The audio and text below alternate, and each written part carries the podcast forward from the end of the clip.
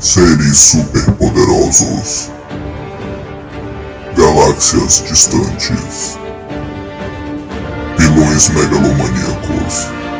Nerds desocupados. Você está ouvindo o Excelsior Cast.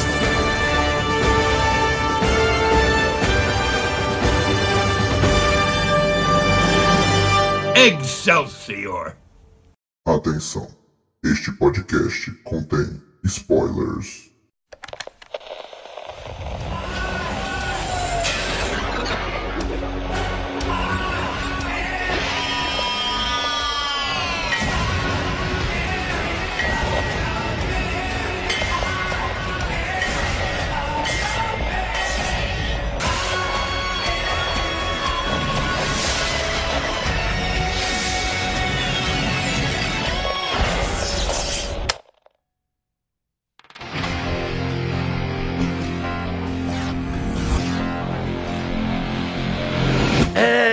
Excelsior, meus amigos! Começando aqui mais um Excelsior Cast.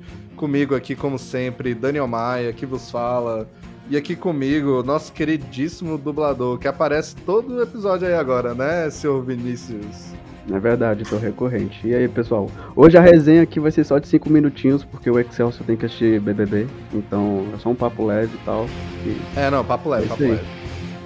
A Excelsior agora vai fazer, vai fazer quadro de reality show também. Se prepare, em breve. É isso. Ai, velho. Eu estou aqui também com o nosso queridíssimo amigo que não conseguiu participar aí do, do último episódio, né, dos É, Vingadores, isso aí. que é nosso querido Paulo Henrique Peru, dê um olá. Eu mesmo, o Brabo. Estamos juntos aí mais uma vez. O retorno uma da noite. lenda. O retorno. Toda Novo. vez que o Peru aparece, é um Retorno retorno. de novo. Sim. sempre é um retorno, vai. Sempre Olha é emocionante. Olha aí, estamos juntos. Esse episódio é curioso. E ele é um episódio único mesmo. Ele é único, não pretendo fazer outro assim parecido. O que acontece, né? Nosso primeiríssimo episódio, primeiríssimo, ó, primeirinho, em 2020, que já vai fazer três anos daqui a pouco, né? Assim, do, do, do que a gente tem o Excelsior aqui. Isso é um absurdo, né? Mas tudo bem. É, nosso primeiríssimo episódio foi sobre o filme Homem de Ferro, de 2008, né? Foi o primeiro Homem de Ferro, o filme começou o MCU, foi um episódio muito legal. É um episódio que eu tenho muito carinho. É, quem participou lá comigo foi o Cláudio Modesto e o Eric Augusto aí, que estão até hoje aqui. O Eric faz as artes aí, ele fez a arte desse episódio, inclusive, dá uma olhadinha aí e tal. Mas o que acontece, né? É, eu acho que a partir do segundo episódio do podcast, eu já dei uma acertadazinha ali na edição, já acho que o papo já tava um pouco melhor, né? E tudo, o som já tava muito melhor, já tava gravando com o microfone que eu estou gravando agora, o microfone novo que eu comprei e tal. É, mas, véi, o primeiro episódio, eu tenho vergonha de ouvir hoje em dia, véi. eu tenho muita vergonha de acho, acho que o primeiro foi no Discord, não foi, mano? Alguma coisa assim? É, na época a gente gravava no Discord, o Discord caía o tempo todo, o bot lá e É, tal. aí cortava a gravação. Ah, é verdade. rolê, Nossa, é, velho. E aí, tipo, a galera também não tinha os microfones bons ainda. Aí o Eric mesmo, tipo, dele era horroroso e, e tadinho, pô, tipo, ele também ainda não falava tão bem no podcast, né, e tal. Eu também não, assim, isso é uma mudança que a gente percebe, né? É- E eu lembro do bagulho também que, tipo, o bot só gravava até certo tempo. A gente tinha que parar e começar de novo. a gravar, tá ligado? Nossa, velho, sim, velho. Era, acho que era o quê? De 40 em 40 minutos? Era uma Acho que parada era dessa, negócio né? assim. Parada assim. Era bem Verdade. horrível, fi. Aí, é, hoje em dia, ouvir aquele episódio é doloroso por causa disso tudo. Eu acho que o conteúdo dele é muito legal. A gente foi em todos os detalhes da produção do, do Homem de Ferro, curiosidades, até de outros filmes do Homem de Ferro que nunca chegaram a acontecer e tudo. Pô, tua memória tá boa, mano, porque eu não lembro, não, velho. Faz tempo, mano. Pô, é o que eu falei, vai 2020, fi, é, é muito tempo, fi, faz tempo. E, tipo, ele é até um dos episódios mais ouvidos aqui, até por ser o primeiro. Tipo, até, sei lá, tia minha que não fala comigo ouviu, tá ligado? Tio Oi. meu que eu não vejo há mil anos. E a minha que não Todo fala mundo- comigo. É, tipo, Sete vibes mundo- total aqui. por favor. Véi, aí todo mundo deu, deu, é, deu suporte lá e tal, né? Mas ele não é o mais ouvido. Tipo, tem outros. Acho que se pá, não sei se o mais ouvido é, é até o do Homem-Aranha, que foi um dos primeiros também. O Homem-Aranha lá do Tom Maguire e tal. Assim, até hoje tem ouvintes novos, é uma loucura. É, mas. Então, né? Estamos aqui agora para fazer o remake do episódio do Homem de Ferro, isso mesmo, é a segunda edição. Homem de Ferro 2008, Robert Downey Jr., segunda edição aqui na Excelsior. Eu não reescutei o primeiro episódio para estar tá aqui, eu lembro mais ou menos aí de tudo que eu conversei lá, que eu falei e tal, mas eu não vou ficar me repetindo muito assim. É, a gente vai ter uma conversa, claro, como sempre, descontraída. Eu vou falar o que vier, o que der vontade de falar sobre o filme e tudo. Mas eu não vou em tantos detalhes assim da produção, não vou querer ficar falando lá de ah, o filme que não foi feito, ah, sabia que tal ator quase foi Homem de Ferro e tal. Isso aí tá tudo lá. Eu acho que aquele episódio continua válido. Se tu quiser ir lá conferir, é legal até para ver como a gente mudou e tal. Eu tava muito sem jeito naquele episódio, meu Deus do céu. É, eu acho que eu acho que eu já ouvi muitos podcasters falando que o maior objetivo de um podcaster ou até de um youtuber também e tal é chegar num ponto que você vai ver o teu primeiro vídeo, o teu primeiro podcast e você não vai aguentar ouvir. Tu vai querer se enfiar embaixo de uma pedra, sabe? De, de, tanto que tu evoluiu, assim. E eu, eu, me sinto assim, eu acho que é massa, assim, me, me, me sinto orgulhoso. Né? Isso é bom, é, mano. É bom, pô. Aí, o que que rola, né? Também tem outro motivo aqui pra gente estar tá fazendo esse episódio muito especial agora que é, estamos no mês de março e temos dois aniversários ligados a esse filme em março. É, temos aqui o. Em março, não, né? No ano em si, né? O filme Homem de Ferro, ele tá completando 15 anos esse ano. 15 anos de existência. Mano, nem parece, velho. Parece que foi Caramba, tipo 15 anos. Um ano passado. Véi, é loucura, filho. 2008, vai 15 anos desse Nossa, filme maravilhoso. 15 anos de MCU, vai, aí no cinema, vai.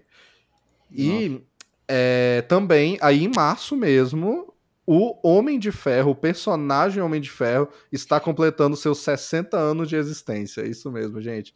O cara entrou nos 60 e tal. Ele foi criado aí em março de 63, 1963, na revista Tales of Suspense 39. Foi criado lá pelo Stan Lee, pelo Jack Kirby, né? a dupla aí que criou quase todos aí os heróis da Marvel e tudo, né? Eu acho que até no episódio 1 lá do podcast eu até entrei muito, tipo, no como eles criaram os quadrinhos, né? Que a ideia do, do Stan Lee era criar um personagem que todo mundo ia odiar, porque era a era dos hippies, e os hippies liam quadrinho, a bicho criou um cara lá que faz arma, alcoólatra, né, e tudo. É, e o Homem de Ferro, ele é um personagem, né, obviamente, para a cultura pop hoje em dia, um dos mais importantes um dos mais especiais. E ele nem sempre foi assim, né? Nem sempre foi assim. A gente já comentou aqui no recente episódio dos Vingadores como que os Vingadores todos em geral, eles eram tipo super-heróis classe D da Marvel, assim, eles estavam abaixo de X-Men, Quarteto, Homem-Aranha, tudo isso, Wolverine e tal. É, e se os Vingadores estavam nesse patamar, o Homem de Ferro dentro dos Vingadores mesmo, mano, o bicho é classe F, assim, tá ligado? Da Marvel. Não, porque, hum. tipo, tem essa parada também que o Stanley criou ele para ser um, um, um, babaca, né? Tipo, pra ninguém gostar Sim. dele, né? Tipo, foi criado para ser odiado, digamos assim. Mas, tipo, foi. acabou que todo mundo gostou do cara, não tem jeito. É, velho, tipo, o Homem de Ferro também nos quadrinhos, não é que ele só tem história ruim, obviamente que não.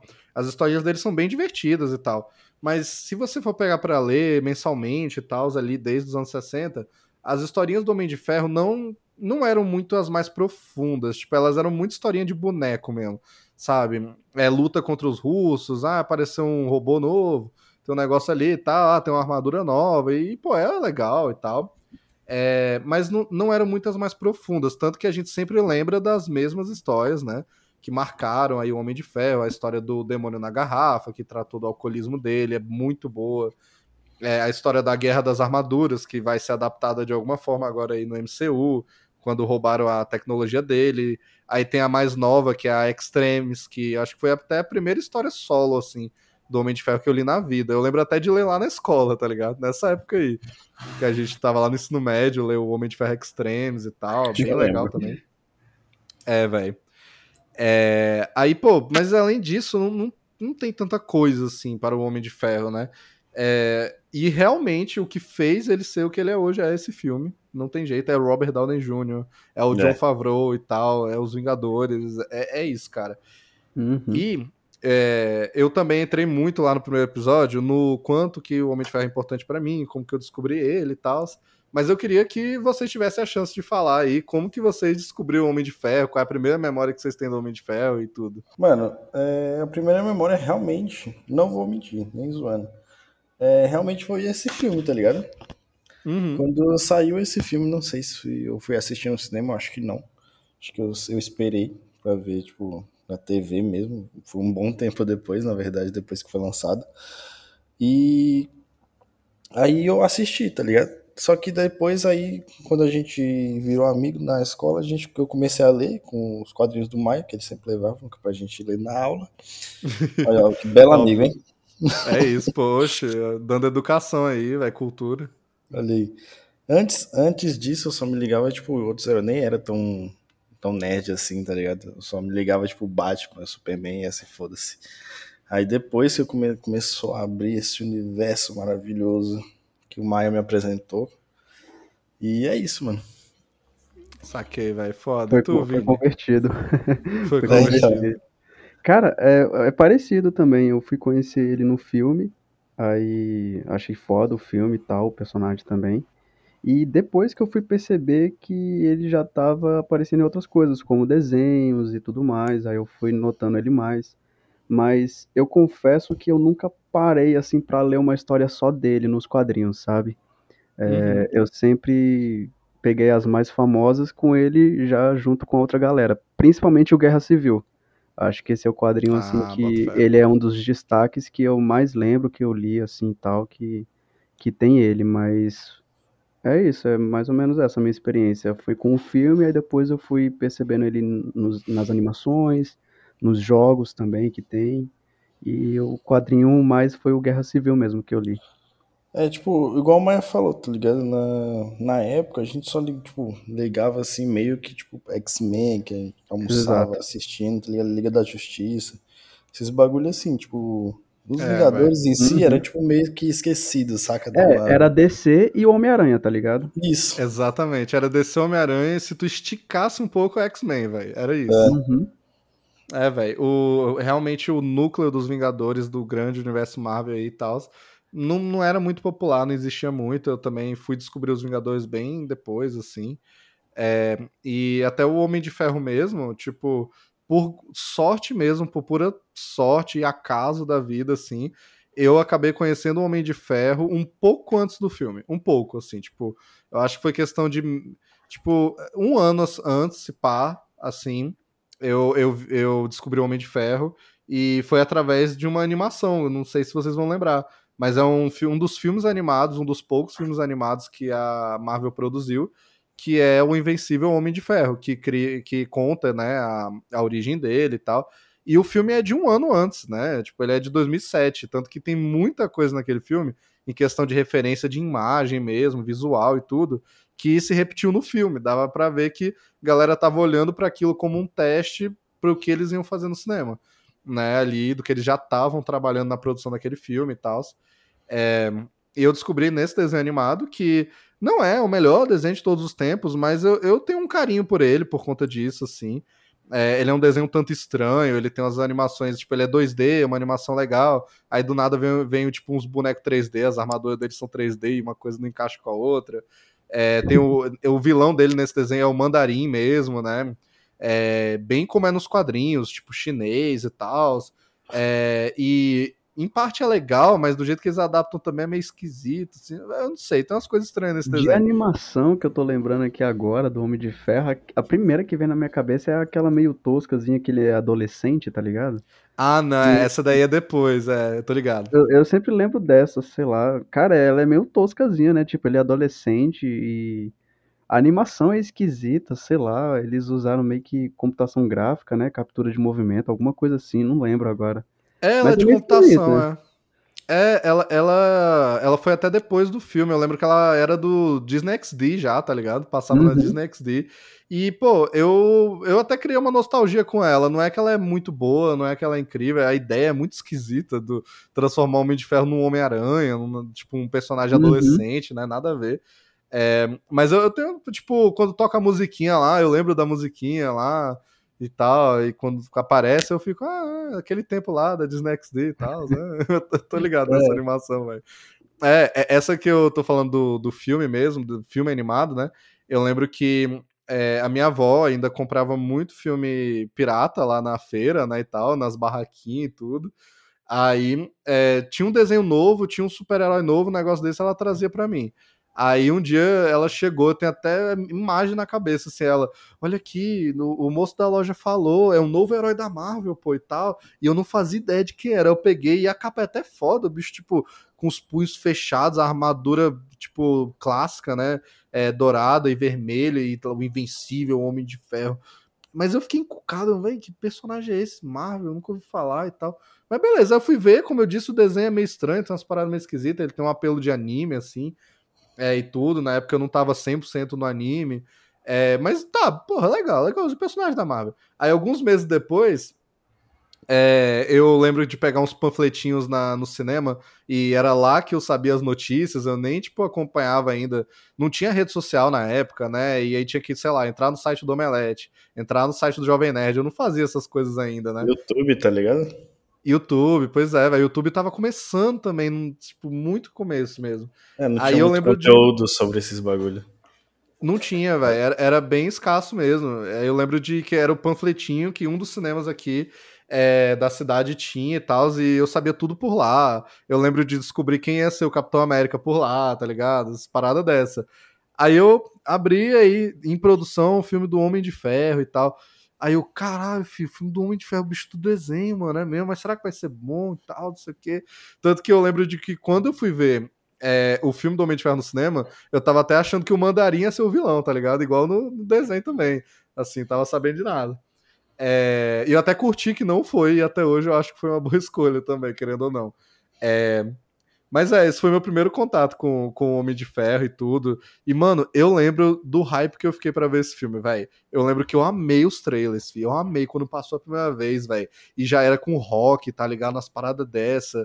E, caralho, filho, filme do Homem de Ferro e tal. Mas ainda assim, é porque eu ia ver todos os filmes de super-herói. Não era tipo, nossa, eu acho que o Homem de Ferro vai ser o melhor filme de todos os tempos. Né? Não, era tipo, filme de herói. Filme de herói eu vou ver, vai ser foda, beleza.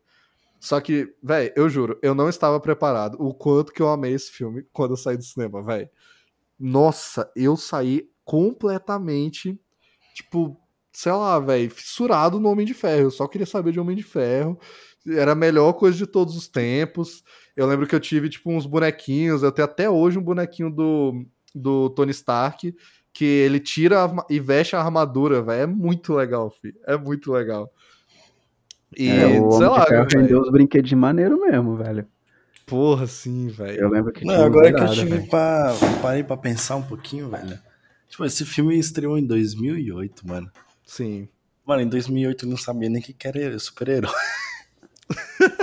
é tá, sério, nessa, nessa época. Eu, nessa época eu só queria saber de futebol, tá ligado? Eu ficava doente jogando bola. Eu fui assistir esse filme muitos anos depois, mano. Tipo, Sério? Sei lá, um, uns oito anos depois, tá ligado? Caralho. Um bagulho assim. Oito não, oito foi muito, mas tipo uns cinco anos depois, tá ligado? Tipo quando, quando saiu Vingadores, assim, Marrom né? Que aí todo mundo é. tipo, entrou nisso. Não, tipo, eu já tinha assistido antes. Uhum. Mas foi, tipo, muitos anos depois de 2008. Eu lembro que em 2008, mano, eu não tava nem no... Acho que... Eu tava na quinta série, mano. Nem sabia é, que era isso. Eu sabia de jogar bola. o bicho ia ser jogador, é. pô. Eu é, também então. fui assistir o filme bem depois. Assim, não bem depois, mas não foi no ano que ele lançou. Não, com certeza foi não foi. Eu também assisti ah, depois. Tá eu tô lembrando aqui que eu lembro que eu já assisti em casa e tal, não assisti nos cinemas. Mas eu já assistia os desenhos de, de super-herói e tal. E também gostava de futebol. Eu era maluco com os dois. Aí, ó. Muito bom, velho. A, a, base de toda criança, né, velho? É, velho. Foda. É isso, pô. Eu. É, eu era muito fã do super-herói, né? E tal. Pô, quase tudo que saía do super-herói eu ia ver. É, quando ele saiu, eu já tinha a noção do que era DC, do que era Marvel, mas mesmo assim não conhecia muito o universo Marvel, principalmente, né? E tal. É, eu nem lembro se eu já sabia o que era Vingadores antes. Eu acho que não. Acho que eu fui pesquisar e descobri o que é Vingadores com o Homem de Ferro mesmo. É... O, é, 2008 também não foi o ano que teve o, o Batman 2 do O The Foi, pô. O Cavaleiro das Trevas. É, foi um ano Uhum. incrível, 2008, filho. É porque eu lembro do pessoal falando mais do Batman do que do Homem de Ferro. É, não, não teve nem comparação. O Batman foi o primeiro de herói a bater o bilhão. Foi um fenômeno cultural, filho. Esse ano foi, foi uma doideira. E foi muito próximo um do outro. Eu lembro que o Homem de Uhum. Ferro, ele saiu igual os filmes da Marvel hoje gostam de sair, né? Tipo, abril, maio. E o Batman foi na, no verão, né? Foi em julho. E, e Nossa. todo mundo foi ver, e todo mundo tava falando do Coringa. velho. Foi uma loucura, filho. É, eu lembro Uma de doideira. comercial na TV e tudo mais. Eu lembro dessas paradas tudo. Aí o Sim, Homem de pô. Ferro não, o Homem de Ferro foi bem. bem caladinho. É, o Homem de Ferro, tipo, ele obviamente foi um sucesso na época e tal, mas ele é aquilo que a gente comentou no episódio dos Vingadores, né? É, até o filme dos Vingadores, eu, eu não via galera na minha sala ainda assistir os filmes, comentando, só o Batman mesmo, filho, só o Verdade. Batman. O Batman realmente, a galera pilhou, foi uma doideira e tal. Mas, pô, Homem de Ferro, o filme do Hulk, filme do Thor, filme do Capitão América, sabe? Até os outros da DC lá ferrado, tipo Lanterna Verde, umas porra dessa, né, velho? Tipo, Hum, é. nin- ninguém ia ver isso aí, ninguém comentava. Eu ia ver, meus amiguinhos ali mais próximos também. É, ma- mas era isso, tipo, entre a gente, a gente sabia quem era o Homem de Ferro, todo mundo tinha gostado do Homem de Ferro. Mas, velho, tipo, a sala lá, tipo, os moleques, as meninas, não, ninguém comentava, não, velho. É só depois de Vingadores, pô. Mas, é, ele. O, o É. Homem de Ferro, ele. é, ele foi o filme que foi. a- Ele foi a maior aposta da Marvel é, de todos os tempos. Acho que até hoje, assim, por mais que ela lance, tipo, uns projetos aí um tanto difíceis ao longo dos anos, tipo, um Guardiões da Galáxia, um Vingadores Ultimato, né? Guerra Infinita, um Homem-Formiga, umas paradas dessa muito ou audaciosa ou pequeno demais e tal. É, o Homem de Ferro foi o mais complicado, porque tem toda aquela história, né? Da Marvel, tá, é que ela tava toda falida, né? E não existia também o universo Marvel nos cinemas. O Kevin Feige, ele já era um dos produtores executivos, né? Da Marvel Entertainment, né? Que na época era só isso mesmo. Era uma divisão dentro da Marvel Quadrinhos que só basicamente participava. Tipo, aparecia lá no dia do- da estreia do filme, tipo, do Homem-Aranha lá do Tobey Maguire, né? Aquele quarteto fantástico lá, os X-Men do Rio Jackman, acenava e ia embora. Era isso, né? Mas quem fazia os filmes eram os estúdios, a Fox, a Sony, né? E tudo. Uhum. É, e o Homem de Ferro foi a aposta final da Marvel Marvel mesmo. Tudo aí, tipo, encabeçado pelo Kevin Feige, né? Com apoio do Avi Arad, que era o grande produtor da Marvel da época, né? Que produziu o filme do Homem-Aranha e tudo. É, que, tipo, os bichos basicamente pegaram um empréstimo fudido do banco é, para poder abrir o próprio estúdio, e aí nasceu a Marvel Studios, como a gente conhece hoje, né? E os caras né, não tinham nenhum personagem foda para adaptar. Não tinha Homem-Aranha, não tinha Quarteto, não tinha X-Men, não tinha negócio com um estúdio grande, com Fox, nada. Tipo, cara, o que, que a gente vai fazer e tal. É, eles tinham só ali praticamente os Vingadores para adaptar. É, e o Kevin Feige já falou que eles discutiram muito qual vai ser o primeiro, né? É, pra gente tentar mesmo, qual vai ser o tiro no escuro, né? Não dá para chegar logo com Vingadores. Ah, Capitão América, pô, é um personagem meio controverso, né? O cara veste a bandeira americana, o cara é da Segunda Guerra. Como é que a gente vai adaptar isso aqui? O Thor. Não, o Thor é, né, o Thor é mágico, tipo, as pessoas estão prontas para isso. Na época a gente não sabia. Aí, pô, tá bom, sobrou Homem de Ferro. Foda-se, vai ser Homem de Ferro. Foi meio assim. Né? Vai, sobrou Homem de Ferro, vai ser Homem de Ferro. E tinha tudo pra dar errado, velho. Sério, ou um filmezinho que tinha tudo pra dar errado. Porque Uhum. era isso. Ele tava sendo é, um filme que foi produzido independentemente. Ele é um filme independente. Isso é foda. Tipo, tu pega um filme desse tamanho, que começou a MCU, e ele é tão independente quanto um filme de arte aí. Né? Claro que teve muito mais dinheiro, o empréstimo foi fudido, né? Que eles pegaram. Mas, pô, foi, era Marvel num porão que eles alugaram pra, pra fazer o filme, assim. E, e, o, e a galera junta ali, o diretor que eles escolheram, que foi o John Favreau, né? Que tinha feito Zatura, né? Um Duende de Nova York, uns filmes assim. Ele tinha entrado em contato com a galera da Marvel lá pelo filme do Demolidor, que ele foi o Fog Nelson, né? E tudo. É, e aí o bicho entrou. Aí, pô, Robert Downey Jr. Que- Quem era, quem, quem era Robert Downey Jr., filho? Um drogado. Fale. Drogado. Um, um ex-presidiário, filho. Nossa. Era, era a fase que o bicho tava voltando. Ele fez uns filminhos ali, outros aqui. Uns filmes bons até nessa época e tal. mas mais até papel coadjuvante e tudo. Aí, pô, você pega a tua maior aposta ali pro filme, não, vai ser Robert Downey Jr. Isso aí também tinha tudo para dar errado, tudo para dar errado. E o Kevin Feige nem queria, por causa disso, né, dessas tretas todas. O, o Favreau é que gostou tanto, tanto da interpretação do, do Robert Downey Jr. que ele insistiu, inclusive falou que se não fosse o Robert Downey Jr., o bicho ia sair, ele não ia dirigir o filme. Ainda bem, mano. Ainda bem, vai. É, Ainda bem. Sei o lá, próprio Downey Jr. foi atrás. que aconteceu nessa, nessa, nessa época aí, porque tinha tudo para dar errado, os caras era tudo ou nada, atiraram é. no escuro e deu tudo certo em tudo, velho, nos mínimos detalhes. Sim, cara. E tem outra coisa também, que eu não sei se vocês sabem, que é aí é que tinha. Aí é que ia dar errado mesmo. Isso era. É, é, é, tipo aquela parada, o último prego no caixão, assim, sabe, do filme do Homem de Ferro, do universo Marvel, antes de começar já. Que é o seguinte: em 2007, teve uma crise que atrapalhou muitos filmes em Hollywood, que teve é, uma greve de roteiristas, né? E é aquilo, o sindicato ali impede todo mundo de trabalhar, nenhum roteirista estava podendo fazer nenhum roteiro, teve muito filme que sofreu com isso. Pô, o 007, que saiu em 2008, foi o Quantum of Solace, né? O, o segundo filme com Daniel Craig. Mano, esse filme tem a história toda truncada, fi. É esquisito pra caralho, porque não tinha roteiro, sabe? Os caras não souberam trabalhar com isso, velho. Muitos filmes sofreram. E o Homem de Ferro foi outro. Gente, eles filmaram esse filme sem roteiro, vocês têm noção disso? Meu Deus. Caramba. Cara, é, é, literalmente um tiro no escuro, filho. Tipo, faz aí, mano, vai que dá certo. Foi quase um trabalho de escola, tá ligado? Fizeram pelo meme. Sim, mano, os caras juntaram e falaram, é, velho, todo mundo aqui, tipo, tá meio na merda, né, velho? Ah, já estamos aqui mesmo, bora gravar. Bora gravar, mano, é foda-se. É tipo, é tipo Excelsior. É o Excelsior, Brincadeira. Brincadeira, pô, brincadeira. O... Cada um traz a cartola, tá ligado? Cada um, um dia lá é. e tal. Cada um fala uma merda diferente aí, bora gravar. Bora gravar, filho. Mano, eles tinham, tipo, obviamente, né? Eles tinham certo roteiro, eles tinham a noção do que, que eles queriam fazer, né? uhum. né? Ah, ele vai ser sequestrado. Ah, beleza, teve toda a discussão de quem ia ser o vilão, né? É, a primeira ideia, o primeiro é, draft ali, a primeira versão do roteiro, né? Tinha o Mandarim, obviamente, que é o arco-inimigo do, do Homem de Ferro nos quadrinhos, né? Uhum. É, só que logo eles tiraram é, exatamente pelo mesmo motivo do Thor não ter sido o primeiro a ser adaptado, que era né, magia. Né, a galera não estava pronta ainda para ver um negócio tão fantástico assim. É uma e ainda por cima. Complexa, né?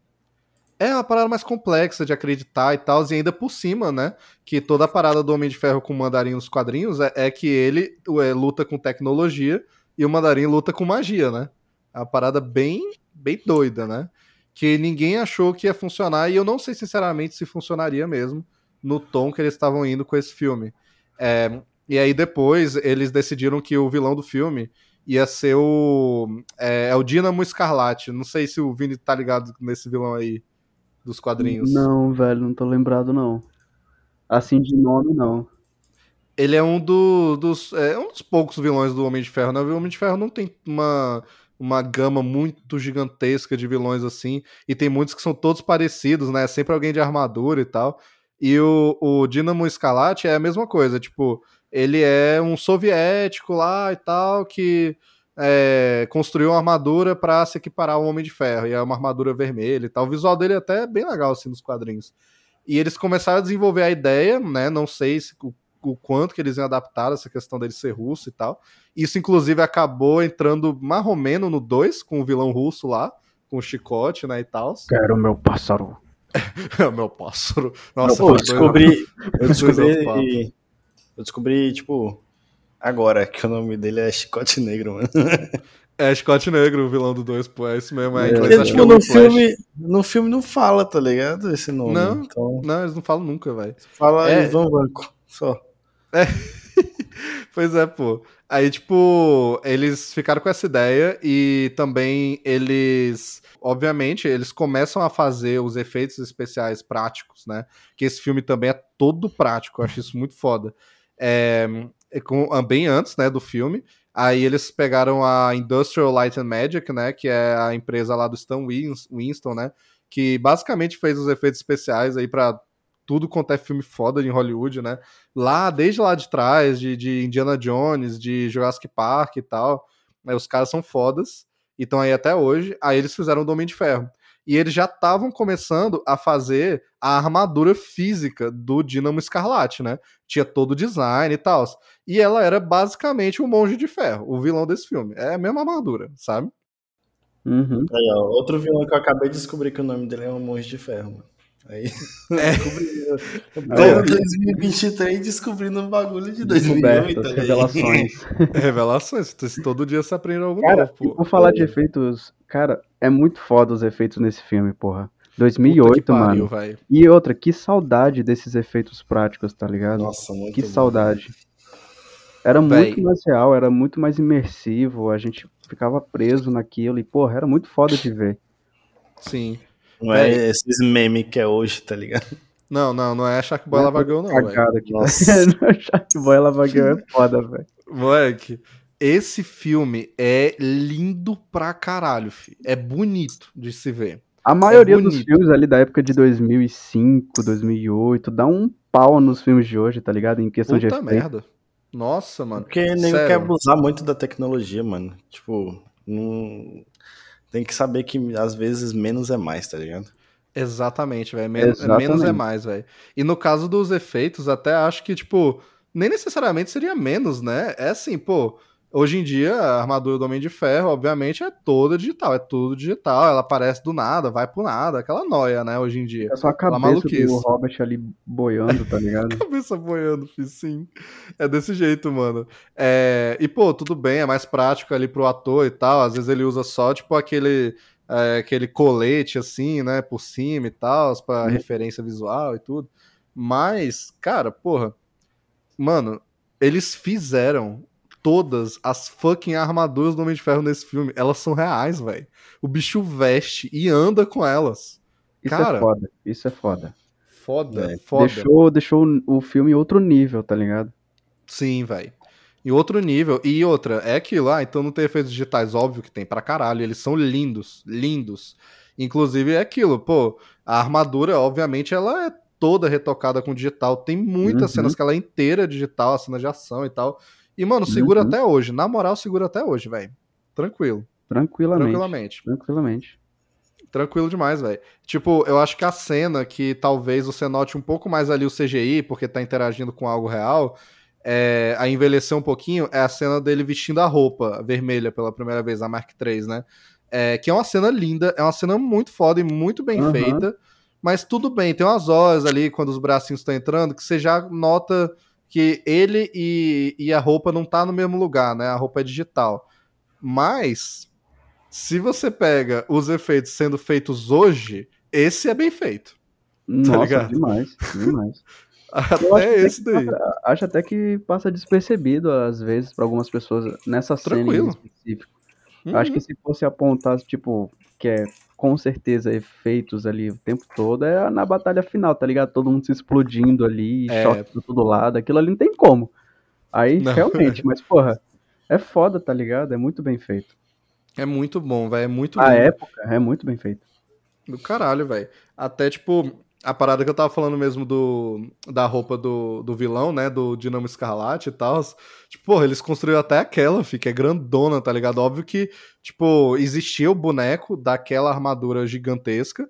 Óbvio que quando o ator tava dentro dela, aparecendo, ele não vestia ela toda e tal. Mas ele vestia, tipo, inteira a parte de cima e tal.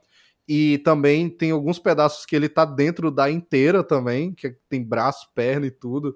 Isso é muito foda, o cara pode entrar, sentar lá dentro, saca? Assim, isso é muito massa. E, e aí, tipo, o que rolou com a parada do vilão, né? É que é isso, os bichos não tinham roteiro, eles tinham só a base do filme. Então, quando teve a greve, ninguém podia escrever também, e aí o próprio John Favreau, os diretores e os atores começaram a escrever umas paradas lá e tal. É, Aí eles decidiram que o vilão ia ser o Monge de Ferro. Por quê? Porque o Jeff Bridges, né, já tinha sido contratado pro filme, e a ideia é que ele fosse ser um vilão pra sequência, ou pro 3, ele ia, eles iam cozinhar a ideia dele virar o Monge de Ferro, né? Dele ser o vilão. Tanto que quando ele foi contratado e ele sabia que era um vilão, ele olhou nos quadrinhos, ele foi ler, aí ele viu lá o bicho de armadura. Aí ele ficou todo feliz, é isso aí, porra, vou vestir uma armadura muito foda e tal. É, aí chegou lá e eles, não, pô, mas você não vai ser o vilão nesse filme, você vai ser o vilão nos outros. Aí ele, ah, pô, pena, né, tal. Aí depois, quando deu merda, não, não, não, a gente acabou de decidir aqui que você vai ser o vilão e tu vai vestir aquela armadura ali, ó, tá pronta já. Aí o bicho, porra, foda. Foda. Bora, então. Ganhou o brinquedo. Ganhou o brinquedo, velho. Aí, pô, do caralho, filho. E pior que se adaptou perfeitamente, filho. Aquela armadura ali é, é foda e eu acho que ela é uma boa tradução, sim, da armadura do Monge de Ferro dos quadrinhos. Não que eu me importe tanto assim, porque, pelo amor de Deus, né, velho? É. Monge de Ferro. pelo amor de Deus. É, mas é, é, até, tipo, a questão do filme, que eles acharam que eles tinham que investir mesmo e se apoiar para dar certo, é um, é os visuais, os efeitos mesmo, tipo, tudo tinha que estar tá lindo. E é, o resto do elenco, né? Se o Robert Downey Jr. era um nome afundado na lama, né? Então o resto tinha que ser tudo foda. Aí, pô, Jeff Bridges pra ser o vilão, o cara que faz o, o Rhodes nesse filme, e só nesse filme, né? Que é o Terrence Howard também. Era um nome muito grande na época. Eu acho que ele é até o ator que mais ganhou dinheiro nesse filme. É, e aí a Pepper Potts, que foi a Gwyneth Paltrow, né, que tinha ganhado o Oscar e é, todo mundo conhecia ela, né, e tudo. Então, pô... Roubou o Oscar, né, vamos deixar claro aqui. Roubou o Oscar de roubou três atrizes melhores, mas tudo é bem. Tipo isso, mas tudo bem. Tudo bem, ela tem, querendo ou não, tem nome. Aí, pô, é... então ele estava apostando muito nisso, né? Tipo, o Terence Howard, ele ele investiu muito na ideia desse filme mesmo, tanto que eh, deu treta lá no 2, quando a gente for falar do 2 eventualmente, que eu, sim, eu vou vir falar do 2 e do 3, né? É, o, deu treta lá e tal, o bicho ficou todo sentido, pô, velho, eu botei fé lá atrás quando não, era tudo era tudo mato, tá ligado? E tal. É, mas, pô, era uma das maiores apostas para esse filme aqui, já com a promessa de que o bicho ia virar uma máquina de combate. E ele foi contratado com essa promessa: não, você vai virar um herói também, vai, vai ser uma máquina de combate. Oh, Se pá, vai ter até um filme. Hã? É que eu gostava dele como Rhodes, tá ligado? Também. Também, até eu gosto quando, muito dele. Tipo, quando eu vi a mudança, eu falei, putz, será que vai prestar, mano? Será que. Porra, trocaram o maluco? Não gostei, não. Cadê? É, Volta. Eu, eu véi, eu gosto do Don Tiddle lá com, como máquina de combate, como Rhodes. Mas é outra vibe, mano. Parece outro é. personagem. É completamente diferente. Esse daqui, Verdade. eu prefiro ele mesmo, porque ele é, ele é o cara certinho, ele é o cara militar, mas ele meio que ficava de pau a pau, sabe, com o Robert Downey Jr. ali. Ele tinha também a malemolência ali, Sim, ele tem um tem jeitinho foda. Tem uma cena ah. que eu gosto muito, que é tipo, eu acho que o, o Tony sai voando com a armadura. Aí, tipo, ele olha assim pra, pra armadura que tá guardada, aí ele. Hum. Aí ele fala, não, talvez outra hora. Aí sai. É, e aí nunca mais. Nossa, é, nunca mais. é, pô, já era promessa ali, pô. É, aí, então. Véi, tipo, eu acho que eles se dão muito bem mesmo. Eles têm uma química muito boa para ser brother, assim. E o bicho cai na gandaia com ele também, mas ainda assim ele é o cara mais certinho, ele é o cara que pega na orelha ali do, do Tony Stark e tal mas tinha essa parada, tipo, se o Tony Stark faz uma merda, ele vai lá dar um tapa na cabeça dele e tu acredita que aquele é um brother mesmo que tem poder sobre o Tony Stark. O Don Tiddle, eu acho que com o tempo, eu não vou mentir, eu acho que só com o tempo a gente comprou ele como máquina de combate, como amigo do Homem de Ferro, aí tem um carinho hoje por ele, pô, o cara tá já aí mais de 10 anos no MCU também e tal. É, e é um bom máquina de combate, o cara é legal, é, mas ele é completamente diferente. Assim, na, na época lá, eu, eu confesso que eu não senti muita diferença, não, assim, a mudança. Tipo, eu só percebi que trocaram o ator.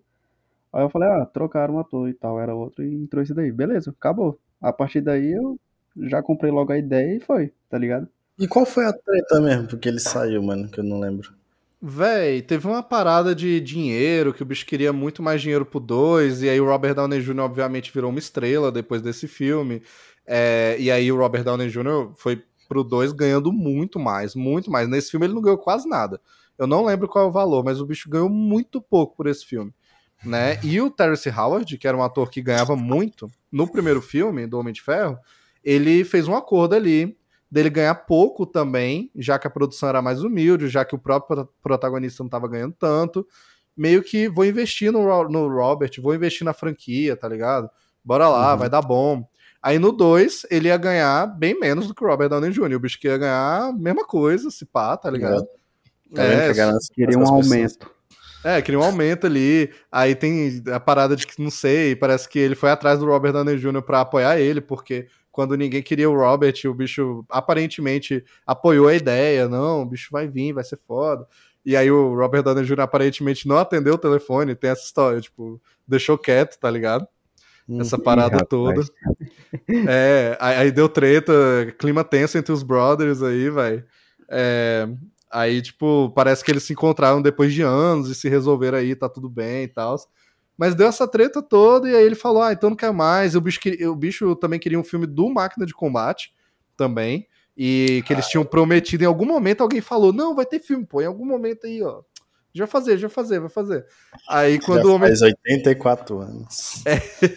Aí quando o Homem de Ferro deu certo, aí os bichos, não, pô, tu vai estar tá no 2, pô. No 2 tu, né, tu vai vestir armadura. O bicho, não, eu quero um filme, velho. Eu quero dinheiro, dinheiro. É, no fim das contas ele queria muito dinheiro, né? É, não, o bicho é estrela, filho. O bicho é estrela. Cara, e, sei lá, é. ele não tem cara de que ficaria até hoje, não, hein? Aí eu acho que não. Papel, acho ele que não, tem cara de que ficaria, não. 10 anos como máquina de combate. É, acho que não, mano. É, e o bicho é difícil, pô. Ele é um ator difícil, tá ligado? É, já visto aí, né, velho? Igual o Edward Norton, velho. Se o Edward é. Norton tivesse pelo menos feito o primeiro Vingadores, era capaz do bicho sair depois, tá ligado? Ele não. Ele não ia ficar, não, é. até agora. Bicho é difícil, pô, bicho é difícil. Foi bom trocar logo mesmo, vai, querendo ou não. É, mas já que a gente falou do Rhodes e tal, né, do máquina de combate aí, véi, vocês estão ligados também? Outra coisa também que, tipo, é, na época não era tão assim, mas vendo hoje em dia, né? Véi, esse filme só tem maluco. Vocês já perceberam? Só tem maluco, fi. Tipo, Robert Downey Jr. é óbvio, né? Pô, o cara, apesar de hoje ser um cara correto aí, na época ele já tava acertado e tal, e tudo, pai de família. Mas, pô, maluco, é o maluco dos anos 90, né? O cara chegou a ser preso, usou todas as drogas possíveis, transou com o meio mundo, ele é o Tony Stark, né? O Robert é, Downey tipo, Jr. É, ele tipo é o Bojack, tá ligado? É o Bojack, pô. Ele é, é tipo o Bojack, é verdade. Igualzinho. Igualzinho, velho. Ele é literalmente o Tony Stark, filho. Ele comeu todo mundo, usou todas as drogas possíveis, cometeu os crimes que dava para cometer e foi preso, afundou a própria carreira. O bicho ganhou o Oscar e, e afundou depois daquilo ali, velho. É, então, bom, ele já tava consertado, mas querendo ou não, é um maluco aí, né? Tá, é um negócio maluco. Aí, pô, o Terence Howard, né, velho? Ele, bicho, já é estrela, já é meio estourado nessa época. Mas, velho, vocês estão ligados na lore fudida, na deep lore da história do Terence Howard hoje em dia? Como que, que, que o bicho tá fazendo? O que, que ele tá querendo hoje em dia? Vocês têm, vocês têm noção Não. disso? Tem, alguém sabe? Pô, pior que eu nunca mais vi um filme com ele. É tipo isso, mim, o bicho mais sumiu pra cacete, tá ligado? Véi, exatamente. Ele parou de fazer filme, tipo, o bicho sumiu. Véi, simplesmente o cara surtou, fi. Coringou total e ele, hoje em dia, ele é o maior defensor de uma teoria que ele inventou do cu dele, de que, a, de que a nossa matemática barra física da humanidade mesmo tá é. errada. Que? Tá errada, tá ligado? Tipo, tudo desde lá do início, quando Aristóteles ou sei lá o que criou lá as primeiras paradas lá, matemática e tudo, trigonometria, não sei o que, tá tudo errado. Tá tudo errado. O cara ficou louco, mano. E por quê? Assim? Não, não, peraí, saca só. Por que é, tá errado? É. Né? Porque, segundo ele, 1 vezes 1 é igual a 2. É, quer dizer, é, é, 1 vezes 1 é igual a 2, isso mesmo. E não 1, tá ligado? Uma vez 1 é igual a 2, segundo ele. É isso. E o zero não existe. Zero não existe. Vai. Como assim, mano? Não. Eu juro pra vocês que eu não tô inventando. Eu não entendi nada. Como assim, velho? É muito aleatório, Eu não entendi nada, velho. Que loucura. Eu acho que ele pegou todas as drogas do Robert Downey Jr., tá ligado? E usou tudo é, ao mesmo tempo. Pegou as drogas ali, tá ligado? Véi, quando eu descobri isso, eu juro que eu ri uma semana inteira, véi, desse negócio, véi. Que tipo, não, e tem tanta coisa Deus, disso. Véio. Tem tanta coisa que sai só disso. O bicho escreveu um livro inteiro, velho, explicando a teoria dele, fazendo as contas erradas, tá ligado? Meu tipo, Deus o bicho só faz conta errada porque, segundo ele, é isso, né? Um vezes um é igual a 2 e o zero não existe. Não, é nunca, tá ligado? Então ele só faz conta errada. Aí tem um livro inteiro do bicho fazendo as contas matemáticas erradas lá. Meu Deus. e, tipo, Aí disso, pô, o bicho tira umas teorias, velho, maluca de que isso é uma conspiração, que o governo tá escondendo a verdade, e que na verdade também a gravidade não existe, tá ligado? Oxi, meu Deus. É. Aí o bicho, tipo, tem, vai ter uma entrevista com ele, velho. O que, que foi que ele andou bebendo, fumando? Real mesmo, cara. Isso não é normal, tá ligado? A pessoa não, surtar. Não, Mano, é, tem uma entrevista com ele que o bicho diz que vai levar um negócio lá que vai provar a teoria dele.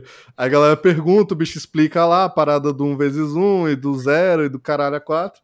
Aí o bicho tira, tipo, um negócio, eu não sei nem descrever para vocês. É como se fosse. Tipo, não, não é nem um cubo, mas é como se fosse um cubo assim estendido, tipo tridimensional, tá ligado? Assim, é uma bola, velho, não sei. Aí o bicho tira e fala: Não, é aí com isso aqui, tipo, prova minha teoria. E o povo fica: Ah, mas o que é isso aí?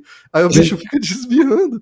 E ele começa a falar: Não, porque a, a gravidade, na verdade, não existe. Não, porque a gente, a gente vai ser possível construir naves, tá ligado? E não sei o que e tal. Caralho, como assim, velho? Caraca. E eu cara, não sei que porra é essa, velho. O cara coringou. Ele saiu da Matrix, tá ligado? Ele tá, tá louco. Não, ele viu a verdade, filho. Ele viu a verdade. verdade. ele transcendeu. Tem, tem vídeo dele, tipo. O segredo do universo. Sim. Ele viu que ninguém viu, velho. E, tipo, tem uns vídeos dele nos países mais pobres, tipo, numa, numa Gana da vida, tá ligado? E o bicho tá sendo, tipo levaram ele lá como, pô, é aquele ator, velho, o bicho inteligentão, e ele começa a falar dessas merda. É o, o bicho Messias. começa a falar. Não, e ele começa a falar: não, vou implantar isso aqui no país de vocês. A gente vai ter naves, a gente vai ter não sei o que, o bicho vai construir o Wakanda, tá ligado? mano. Eu Caraca, não sei, filho. Véio, que loucura, mano. Véi, é uma doideira. Eu não sabia disso, velho. Se eu vocês quiserem pesquisar depois, fi, tem uns vídeos que vão, tipo, todo o iceberg dessa parada, das tretas desse ator, fi. É uma loucura, fi. É uma Nossa, loucura. Ele muito pesado, velho. Isso não é normal, tá ligado? Ele não é, velho. muito pesado. Meu Deus do céu. Pesadíssimo, mano. Aí, tipo, é isso, né? Como se não fosse louco o suficiente. Tem a Gwyneth Paltrow, né? Que, que véio, é aquilo, pô. A bicha é, é, é, famosa por vender produtos relacionados à, à vagina. Né? Não vou ser é, não vou ser, ser, vou ser curto e grosso aqui e tal. Não tem problema, obviamente, claro que assim, a questão não é que são produtos relacionados à vagina, né? Isso aí tudo bem. A questão é que a bicha vende umas paradas relacionadas à vagina dela. Especificamente, saca? Ué. tipo, ela vende um cheirinho lá, velho, que é o cheiro da vagina dela. Ela Nem promete que né? é. Ai, tá meu Deus do céu. E ela, ela vende, fi. Ela, ela, vende umas bolinhas lá, que ela diz, não, tu bota ali, não sei o que, e vai ter uns efeitos, vai fazer sei lá o que. Ela vende, não, isso aqui, ó, eu tirei da minha própria essência. Eu não velho, eu não sei, fi. É tipo as minas que vendem água de banho, só que ela vende Meu como se fosse uma marca. tipo, a bicha tem uma marca, tá Caraca, ligado? velho. Meu Deus não, do céu, e... velho. Que é isso aqui? Black Mirror, é? Que mundo é esse, velho? Que mundo é esse? Eu estou abrindo os olhos de vocês, filho. É isso, pô. Caraca, Black Mirror total essa daí agora. Meu Deus. Não, e parece até que a marca dela foi investigada, tá ligado? Por, tipo, a parada lá, né, investigação sanitária, umas paradas dessas, tinha uns produtos meio zoados ali. Porque, pô, é tudo químico, mano. Não é tipo 300 frascos que ela tá vendendo, 300 mil frascos que é a essência da vagina dela, velho. Não, não, existe isso. Que porra é essa, mano? Caraca, bota esses dois numa sala para conversar, velho. Puta, velho, tinha que ter um reunion. Tinha que ter um reunion. O Robert Downey Jr. vai ser o único normal. É tipo isso. Meu Deus do céu. Caraca, é, e é o pior isso, de tudo, o pior de tudo é que tem maluco que compra, tá ligado? Se tá vendendo é porque tem gente muito. comprando. É, realmente, se tá e, vendendo, por curiosidade, tá ainda tá vendendo? curiosidade, quanto é que é, mano? curiosidade. Entra aí, gwynethpaltrow.com, sei lá qual é a marca da bicha, velho. ah, não, velho. Caraca, que loucura. Eu véio, não sabia é loucura, falei não, velho, nossa. É isso, pô. Ainda tem o meme de que a Gwyneth Paltrow, tipo, nem... Tipo, ela fazia os filmes da Marvel no total meme. A bicha nem sabe os filmes que ela faz, tá ligado? Meu tipo... Deus. Tem um, tem um programa do próprio diretor do Homem de Ferro, que é o John Favreau, né? que ele é, ele é chefe de cozinha lá, tipo, ele não é chefe de cozinha, né, mas ele gosta de cozinhar. Aí, tipo, o bicho cozinha com os atores, aí tem mó legal, tem o Robert Downey Jr., tem o Tom Holland, né? É foda. Aí tem um episódio que é com a Gwyneth Paltrow e, claro, que ah, os atores ligado, vão... ligado, eu vi. aí eles vão cozinhando e conversando, né, pô? Aí no episódio lá, o bicho falando, não, porque aí quando a gente fez o Homem-Aranha juntos e tal, e a bicha, velho, eu não fiz o Homem-Aranha. Eu não fiz esse filme. Velho, tu fez, velho, comigo, pô. A gente fez a mesma cena, velho. Não, não, eu fiz Homem de Ferro. Ele, não, mas a gente também não, eu fiz fez Vingadores, não sei o que, não era o Ultimato já? Blá, blá, é. blá. Ela ficou falando isso, realmente. Sim. Ela simplesmente esqueceu, apagou da mente é. dela que ela tava no Homem-Aranha. Esse, esses atores usam umas drogas pesadas, mano. Não é Aparentemente, velho, a Marvel só ligava. Ô, oh, a gente precisa de uma cena tua. A bicha entrava na tela verde, falava umas coisas e ia embora. Foda-se, tá ligado? O filme é assim, mano. É, eu não culpo ela, fala, eu não tá culpo tá ela tanto assim, tá ligado? Porque realmente as aparições dela eram assim. Então, tipo, era é. foda mesmo saber o que, que ela tava fazendo, velho. Eu. Não, tipo, quando eu vou dublar, tá ligado? Eu não faço ideia do que eu fiz cinco minutos depois. É uma parada sinistra mesmo. Então é isso, pô. Completamente compreensível, vai. É compreensível, mas. Estamos lá, falando com, com um profissional, então. Um profissional falou, da área, vai. É porque é verdade. Fala. É não, mas há casos e casos, né? Ela aí que já tá vendendo até a vagina e não sei o que, deve ser uma parada a mais. a bicha vendendo as bolinhas lá com a essência e tal. E o, e o Tarsi na entrevista. Gravidade não existe e não sei o que. Nossa, velho. A Terra é plana. A terra, véi, na moral, não, não, não. A Terra é plana eu acho que o bicho não acredita, não. Isso aí é doideira. Isso é loucura. Isso é loucura. Não possível. É, aí já é, é até demais é, pra ele. Não, aí já tá demais, mas, mas, mas o zero não existe, não, vai. Um, um, vezes um é dois, porra. Cara, um vezes zero é um, tá ligado? Tem até Cara, a parada que de lombra que, fodida. É, de que essa teoria dele tem um fundamento filosófico de que, tipo, o zero não existe porque ele acha que como a gente está em contato sempre com tudo, tipo, eu estou em contato com o ar e vocês também. Então, vocês estão diretamente em contato comigo e eu estou em contato com todas as pessoas do planeta, e o planeta está em contato com o vácuo, que está em contato com o Sol. É uma loucura. E aí, por isso, ele acha também que um vezes um é igual a dois, porque, tipo, tudo soma, saca? Tipo, tudo é mais e, e, e, zero, e não existe zero, não existe nada que é nulo. Né? Só que aí, tipo, eu tava vendo um vídeo sobre isso. Aí a galera tava falando, oh, mas então por que, que o bicho ficou puto de que o Robert Downey Jr. ganhou mais do que ele? O dinheiro do Robert é. Downey Jr. é dele, porra. É, Caralho, faz sentido, mano, olha aí. Pois o é, dinheiro véio. tá em contato com oxigênio, então tá em contato com ele também. tá em contato com o bicho, pô. É, é isso. É, Mas gente, faz sentido? Brincadeira, faz brincadeira. Sentido, pô, é, não, compra o livro do bicho, pô. Lê lá, vai ver as contas dele. Esse aí surtou muito pesado, meu Deus do céu. Filme, muito bom, vai. É isso, vai. É engraçado, filme, um parênteses pra falar o tanto que o povo desse filme é maluco, fi. Mas, cara, o set desse filme deve ter sido uma doideira, mano, por causa dessas questões todas e tal, de não ter roteiro e tudo. Mas é, é aquilo, fazer um filme sem roteiro nunca é bom. Pelo amor de Deus, nunca é não, é bom. Não é. Mas, nesse caso, querendo ou não, eu acho que até beneficiou o filme de uma forma bizarra. Foi um acidente. Porque você vê, tipo, eles tinham ideias de cenas. Então, os próprios atores e diretores pensavam nas falas ali na hora. Não, então, ó, essa cena aqui vai ser o quê? É, tipo, sequência de eventos, né? Ah, pô, o bicho aqui vai na festa. Ele vai na festa e vai encontrar a Pepper e eles vão dançar. Então, quando você vê ali, tipo, aquela cena na sacada dele trocando ideia com a Pepper, são dois atores tirando as falas da bunda. Eles estão atuando mesmo. E. Cara, e... É real, mano. Improvisando, fi. Improvisando é mesmo. É surreal, velho. É surreal. E dá certo, tá ligado? É tipo. Dá muito certo, você não percebe isso no filme, tá ligado? Você pensa você não que percebe, tá certinho, construído bonitinho e tudo mais, roteiro e blá blá blá, aquela coisa toda. Uhum. Caraca, eu tô chocado, porque eu não sabia dessas paradas, tá ligado? Foi tudo no meme, foi tudo no improviso mesmo. Porra, é, tipo. Caralho. É, é fodão. Tipo, quando você percebe isso, tem algumas cenas que você começa a imaginar, você começa a perceber, olha só, velho. Tipo, umas coisinhas básicas, como é, aquela hora lá que o Obadiah tem, né? Ele volta lá da reunião com a empresa e ele fala lá com o Robert Downey Jr. que eles estão querendo tirar ele lá e tal, eles têm a, a discussãozinha, né, e tudo. Aí o bicho tá comendo uma pizza, assim, Aí ele, ô, eu posso ver o que tem lá embaixo? Aí, não, não, não pode não, não sei o quê. Ah, não, então eu fico com a pizza. Não, não, mas aqui, ó, toma dois pedaços, toma dois pedaços aqui. Aí o bicho pega os pedaços e sai comendo. Tipo, tu vê que aquilo ali é da, da hora, tá ligado? O bicho, ele tava lá ah, com a pizza na mão e os bichos estão atuando junto ali e é brincadeira, tá ligado? É. Os caras é, é bom, teatro mano. total, isso daí, improviso total.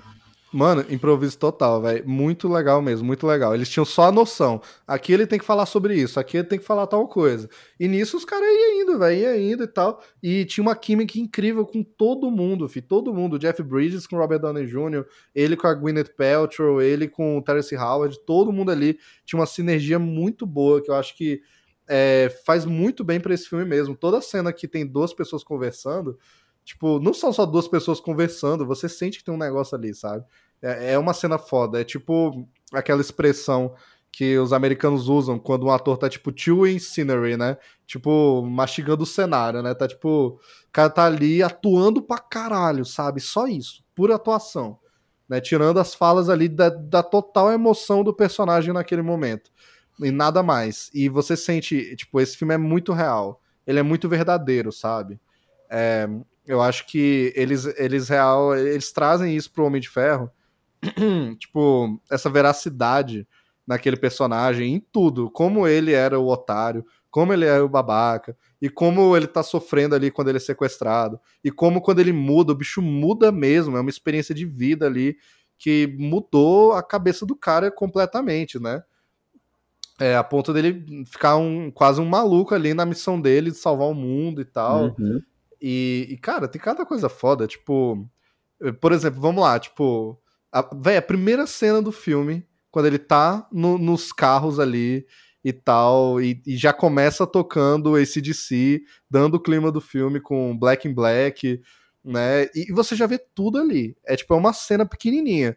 Tá, o cara tá ali, ele é o único que não é militar, o bicho tá de terno, ele tá com o drink na mão, tá falando um monte de besteira, ele é um cara que se acha, eles comentam que ele saiu com as modelos na revista, então ele é um cara mulherengo, é, ah, ele é um cara rico, né, deve ser algum empresário e tal ali, né, tira sarro ali do, dos, dos, soldadinhos e tudo, e é, ainda por cima depois, quando quando acontece toda a treta, e aí cai a bomba e aparece lá Indústrias Stark na bomba, né, e aí tu já fecha, ah, o cara é fabricante de armas e a própria arma fudeu ele, né? Tipo, uma pessoa que nunca viu Homem de Ferro na vida, que não conhece Homem de Ferro, tá aí, todas as informações que tu precisa. E ainda depois tem, tem a parada do flashback, que eu acho muito esperta, né? Do flashback de, sei lá, acho que 36 horas e tal. E aí ele já apresenta um personagem e esse filme é muito simples, velho. Ele é muito simples mesmo. Uhum. É, uma, é que nem eu falei, é uma série de eventos. Uma, um evento leva ao outro, tudo é muito amarrado, tudo é muito rápido nesse filme, muito ágil, mas você não sente que é apressado, você sente que todo mundo tem tempo de respirar, tem tempo de, de desenvolver os personagens, e tu acredita em tudo. Acabou, sabe? É, porra, foda, foda, simplesmente foda. Loucura, velho. É loucura, Cada um filho. faz uma parte do trabalho aí e no final a gente junta e apresenta. tá Tudo era o que a gente fazia na escola, mano. Era o que a gente fazia, só que o problema é que pra gente deu fudidamente errado e pra eles deu, certo. oh, mas é o que eu falei, velho. Tipo, em 99% dos casos, filmar um filme sem roteiro dá errado. É. É, então. é isso, pô, A gente foi 100% tudo. do trabalho, tá ligado? É. A gente foi 100%. Todo é, trabalho pô. que a gente tentou, a gente se fudeu. Sim, vai. É, mas tipo, por exemplo, vai, é... o que, que vocês acham de toda a sequência ali do bicho sequestrado no Afeganistão e tal, essa parte toda dos terroristas na caverna? Eu acho que é foda, velho, porque é que nem você falou, o, o filme já começa frenético ali, com a música tocando, a mil, a loucura, mostrando o Tony todo mulherengo, aí tu tem a impressão de que o filme vai ser meio que de comédia, tá ligado? Ali no início. Aí quando a parada estoura mesmo, que a coisa fica séria, aí tu já vê, tu já vê a, a dualidade ali do filme, sabe? Na cena uhum. inicial uhum. mesmo, que tem a comédia e depois já fica tenso a, a, parada, aí você vê que o buraco é mais embaixo. Eu acho excelente a, a, as cenas iniciais do, do filme. Sim, vai. Não, e tipo, toda aquela, aquela sequência com soldados. Cara, é umas paradas que, querendo ou não, você nunca mais vai ver na Marvel, fi. Tipo, não. os caras ali sendo estraçalhado ali no campo de batalha e tal. Isso me marcou muito quando eu era criança.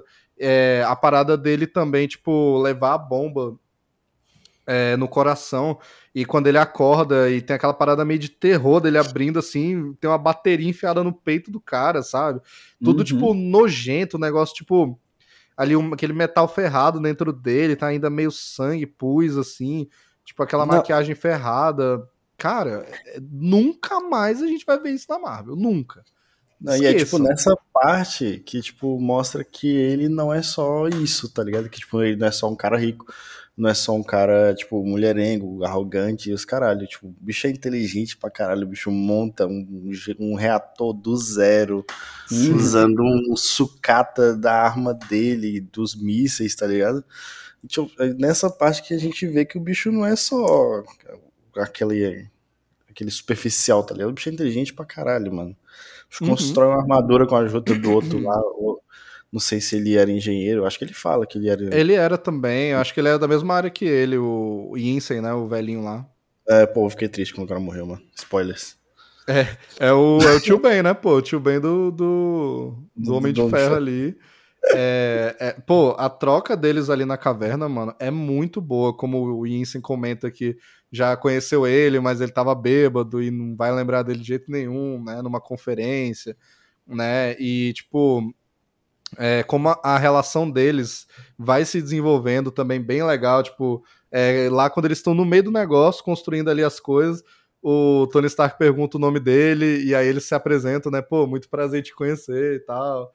É, tem toda aquela hora que eles estão jogando também, é, e o, o Insane fala, né, que tem família, vai voltar para a família dele quando sair de lá e tal, e pergunta pro Stark se ele tem alguma coisa, né, e o bicho, pô, não. E aí ele fala: Bom, então você é o homem que tem tudo, mas não tem nada, né? E aí todo, é. todo aquele. Tipo, aquela parada da caverna, eu acho muito foda. Porque acaba sendo toda a metáfora mesmo, literal, né? Do é, homem que. O filme todinho ali, aquela cena. É, pois é.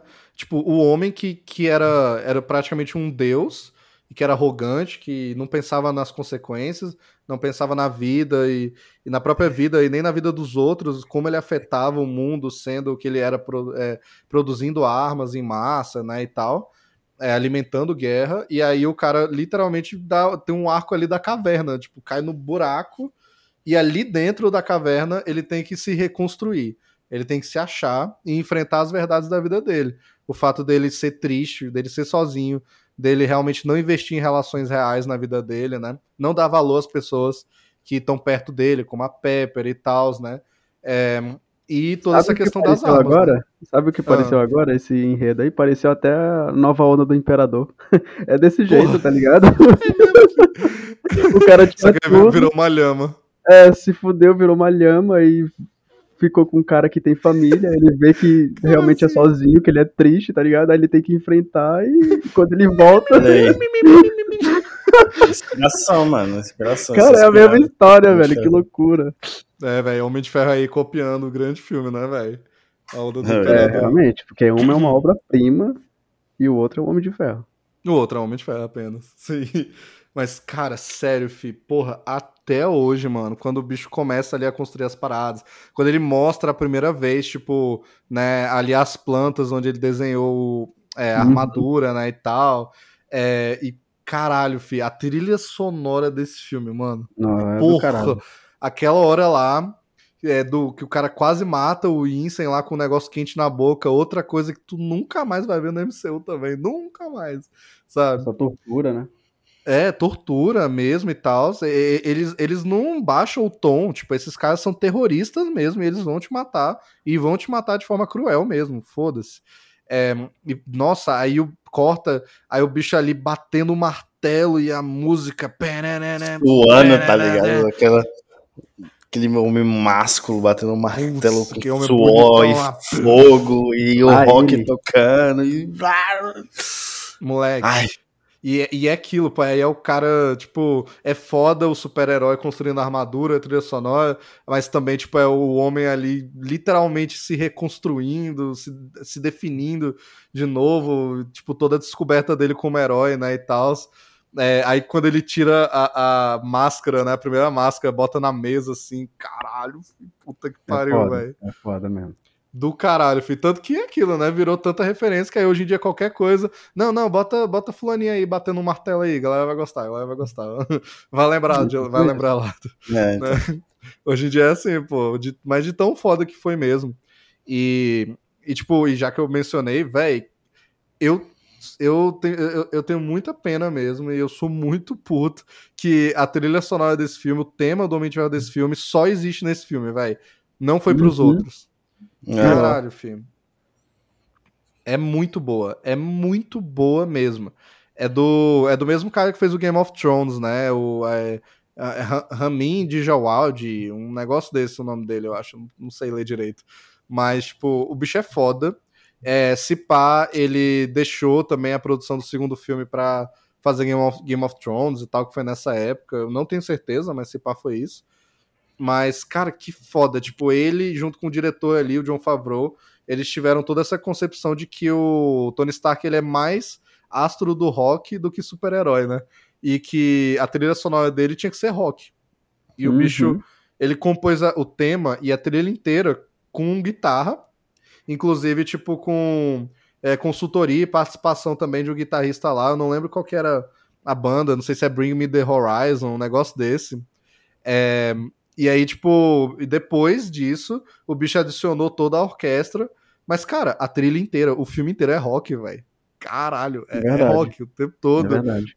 E, e, também batendo no metal, tipo, você ouve na trilha o pão, pão, de batendo assim no metal e tal. Cara, o quanto que é diferente, foda, é algo que você não escutou, não é aquela trilha de herói comum. E tá de parabéns, mano. Eu acho incrível, um dos melhores temas do MCU. De verdade, acabou pena que, que ele não é tão lembrado. O Homem de Ferro acabou ficando sem trilha depois, né? É. Ele só tem essa. Eu não lembro da, da, da, música do Homem de Ferro nos outros filmes, a não ser tipo uma música já de uma banda, tá ligado? Que toca quando ele entra e tal.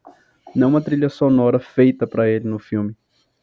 É, tipo, no 2 mesmo, a trilha é bem fraca, velho. A trilha sonora do 2 eu acho muito esquisita, muito genérica, muito super-herói. Qualquer super-herói, foda-se, né? Porque, tipo, é... se a gente pegar os Vingadores, a gente lembra da trilha sonora de quase todos. Do Sim. Thor, do Capitão América, mas quando a gente pensa no Homem de Ferro, a primeira que vem na minha cabeça é, a, é o tema dos Vingadores, tá ligado? Sim. Não, a primeira que vem na minha cabeça é aquela música do Black Sabbath. Iron Man. Iron, Iron Man. que até toca aqui, né, velho? No, no final do filme toca uma versão instrumental é, e tal. Do caralho, filho. Pra mim, essa é a trilha sonora dele. E ninguém vai tirar isso da minha cabeça. Pra mim é. também, vai. Esse é o tema do Homem de Ferro. É, a minha dois... banda fez o, a música pro filme, tá ligado? Uhum. Véi, não, e tipo. No 2, por exemplo, eu acho que eles ainda mantêm o feeling musical desse daqui, o sentimento, porque tem muita música boa, muita do ACDC, né, no 2. Muita mesmo, né, Highway to Hell, Shot to Thrill, umas paradas dessa. Mas, é, e aqui a gente tem, acho que de música mesmo só tem o Black in Black, né, do ACDC e o Iron Maiden, né, no final. É, Iron Maiden não, pô, Iron Man. Pelo amor de Deus. É, tem a música Iron Man no final. É, mas, mas de, de, questão de tema do Homem de Ferro, tipo a trilha do Homem de Ferro 3 mesmo, nem, nem é ruim, mas também é qualquer super-herói, qualquer super-herói. Aquela trilha é. sonora lá e tal. Mas essa daqui não. Essa você escuta esse tema. Até hoje, de vez em quando, assim, eu gosto, tipo, sim, eu sou esse tipo de pessoa, né? Eu gosto de, às vezes, ouvir, tipo, uma trilha sonora no carro, um negócio desse sim, uma música instrumental e tal né? E às vezes eu boto ali, tipo, às vezes até eu é, trabalhando, quando eu tô tendo que concentrar alguma coisa e tal, às vezes eu meto ali, tipo, um pedaço dessa trilha, que é quando ele tá, tipo, construindo a armadura ali no meio do filme, que tem aquele dum dum dum dum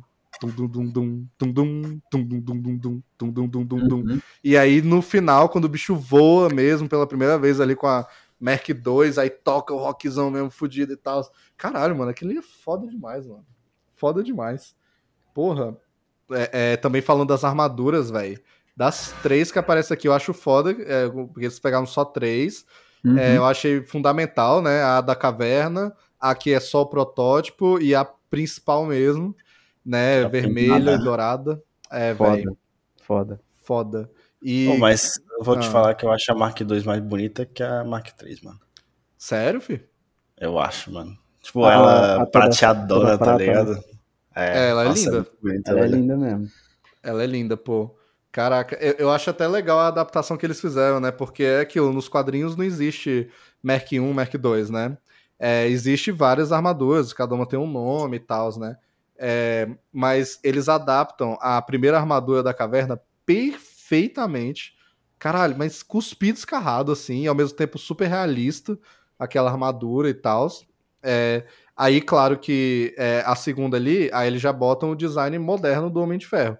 Mas, querendo ou não, eles estão adaptando a segunda armadura do Homem de Ferro nos quadrinhos. Que, para quem não sabe, a segunda era praticamente a mesma armadura que a primeira, o design. Aquela armadura meio né, desengonçada, grandona, só que ela era dourada, né? Ela é toda dourada uhum. e tal. E aqui eles adaptam a ideia de uma cor só, né? Tipo, a segunda armadura vai ser prateada. Ela é só o molde, assim, né? O teste. E a aí. Carcaça. É, a carcaça. E aí, obviamente, a Mark III adapta, no geral, a principal armadura do Homem de Ferro ali e tal, né? A clássica mesmo.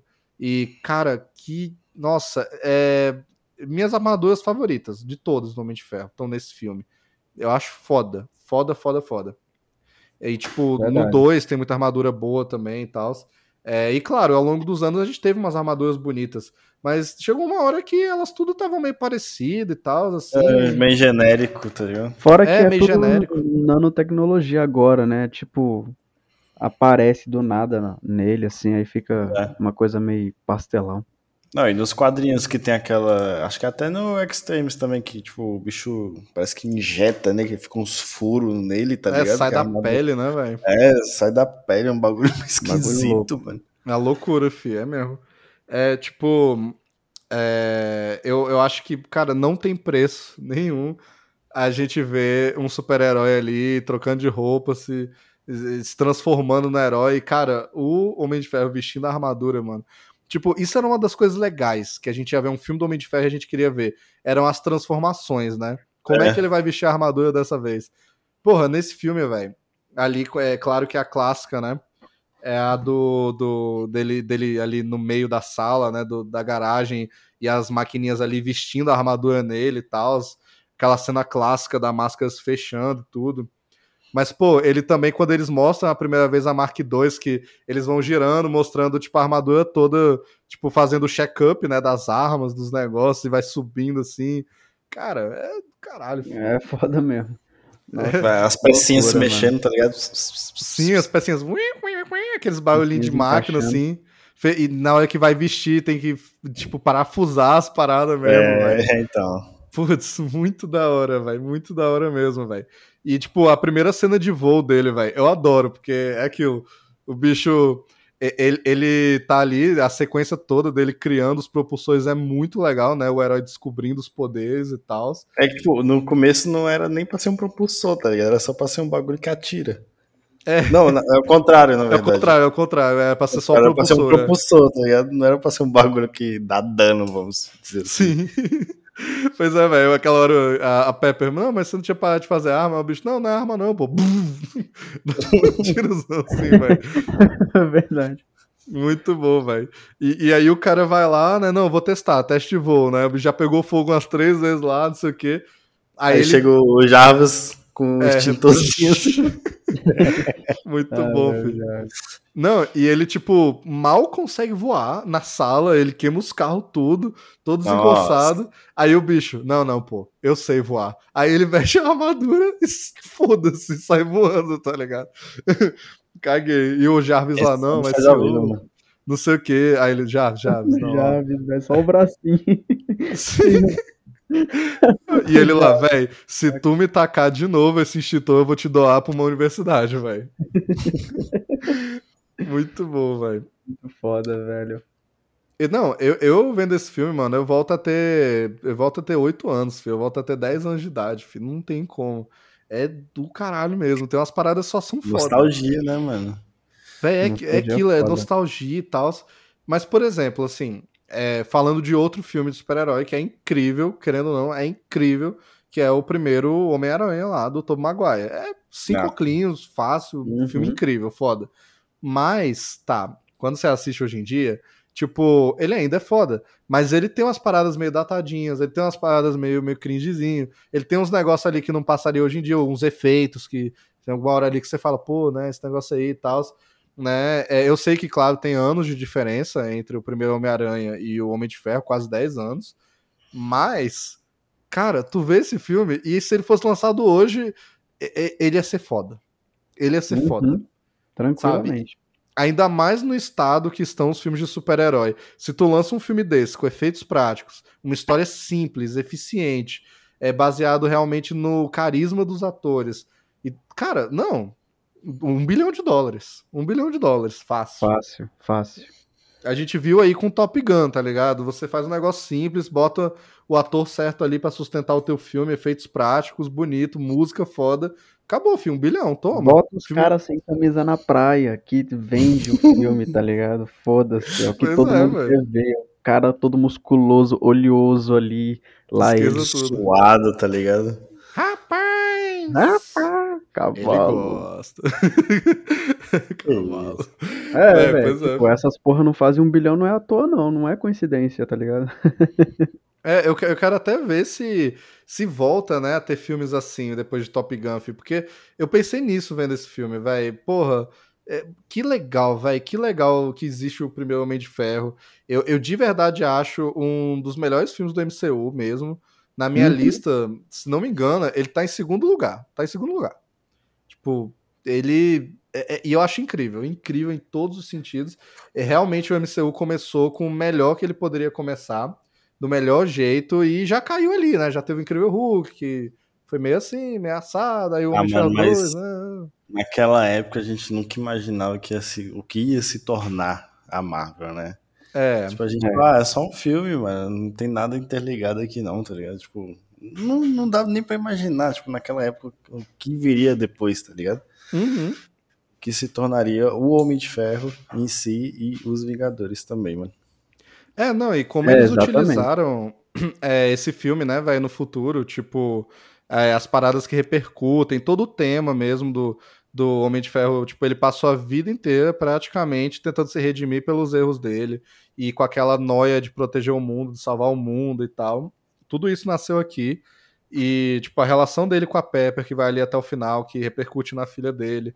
E, e as paradas até de, de, de fala mesmo, né? Tipo, eu sou o Homem de Ferro. Puta merda. Como os caras foram espertos É. no Vingadores Ultimato de encerrar a saga desse herói com a mesma fala que ele começou lá do Eu sou o Homem de Ferro. Puta merda, velho. A parada Nossa, do. A, parad... a paradinha do coração também, não é, velho? Do Tony Stark tem coração Sim. e tal. Ele bota no lago lá o, o primeiro reatorzinho que ele fez, né? É, que a Pepper dá de presente pra ele nesse filme. É um momento muito Sim. legalzinho, sabe? É, ele que- até fala que é pra jogar fora, só que ela vai lá e coloca no vidrinho assim, deixa tipo numa. Um presentinho. E é o assim que acaba ele. salvando ele, tá ligado? É, É o que acaba ele. salvando ele, né? Pois é, velho. Eu, eu, inclusive, acho é, muito legal que ele tem uma relação aqui, né, platônica com a Pepper, claramente que vai desenvolver pra algo amoroso e tal, mas. É, e eles têm química, mas eu acho muito legal que não é clichê, velho. Tipo, não é só. Ah, é a mocinha e o herói, e ela tá em perigo. E, e também no final do filme eles vão dar um beijinho. Eles não se beijam nesse filme, velho. Eles não se beijam nesse filme. É verdade. E não rola nada, velho. O máximo é aquela hora ali da festa, eles quase se beijam e tal, e o bicho larga ela lá, tá ligado? Que o bicho pensa em outra coisa e sai da festa. Não, Verdade. não rola nada. acho Achei que a única mina que ele pega nesse filme é a jornalista lá, né? Uma das únicas cenas de sexo do MCU. Sim, Do senhoras e MCU. senhores. É, exatamente. Na alta mesmo. O bicho transou com a bicha, velho. Caralho. Velho, eu cara adoro aquela, cara. aquela cena inicial, filho. Muito boa que quando ele tá saindo ali mesmo do, do negócio lá do, do uhum. de Las Vegas. E a bicha vem, não, repórter, isso aqui. Aí o bicho, bonitinha, boni, bonitinha, bonitinha. Vem baixar. Aí o rap, não, she's alright, she's alright. Né? Tipo, ela é de boa, de boa, de boa. É aí, ah, be, aí ele, beleza. Aí ele já vira assim, opa, não, tudo bom, tudo bom. Vamos Digo lá, com tranquilidade que se eu fosse rico, Tony Stark, eu faria com certeza isso daí o tempo todo. Eu olhava assim pro cara, eu olhava, eu olhava assim pro cara aí, ela é bonitinha, ela é bonitinha. Exposed, exposed. Eu digo lançou. com tranquilidade.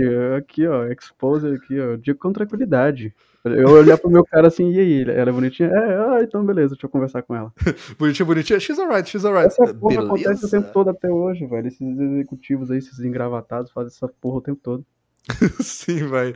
Não, e é aquilo, né, velho? E galera cai, né, velho? A bicha mesmo aqui toda, tipo, posuda e tal. Tony Stark, o que você acha de ser um mercador da morte? Você mata milhares de pessoas e não sei o que, não sei o uhum. que. E o bicho só lançando lá, tipo, é, gostaria de ver a minha cama? Ou sei lá, tipo, o bicho solta umas paradas dessas. Tá é, tá aí corta pra cena deles caindo da cama, tá ligado?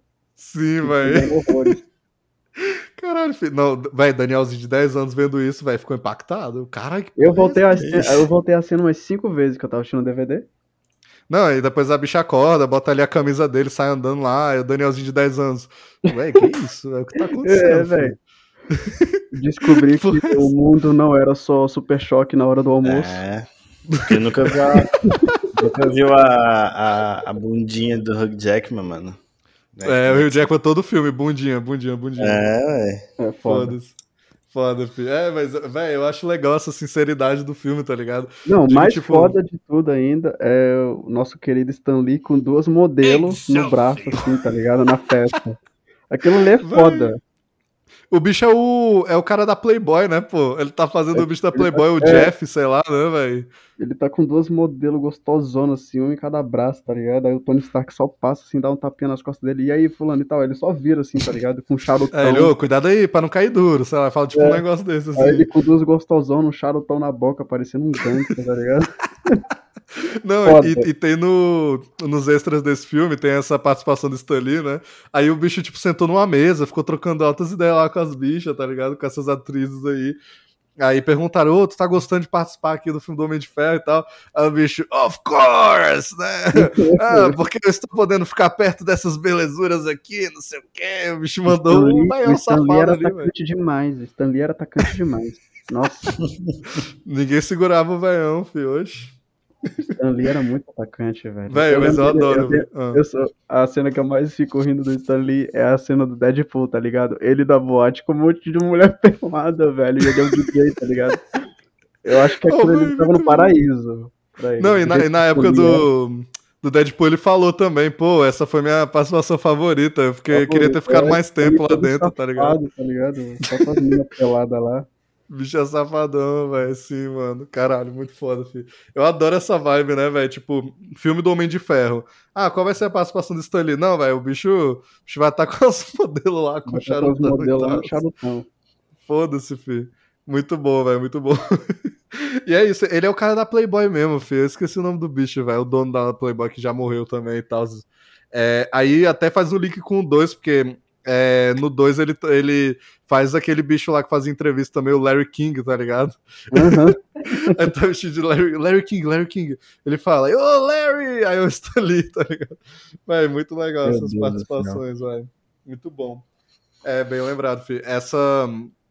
É, essa vibe toda do filme, tipo, mano, é, o filme consegue ser dramático, ele consegue ser sério, ele é heróico, assim, foda né? Mas ele é um filme do Homem de Ferro. Ele tem rock uhum. pesado, uhum. ele tem pegação, ele tem bebida, ele tem as doideiras do Homem de Ferro.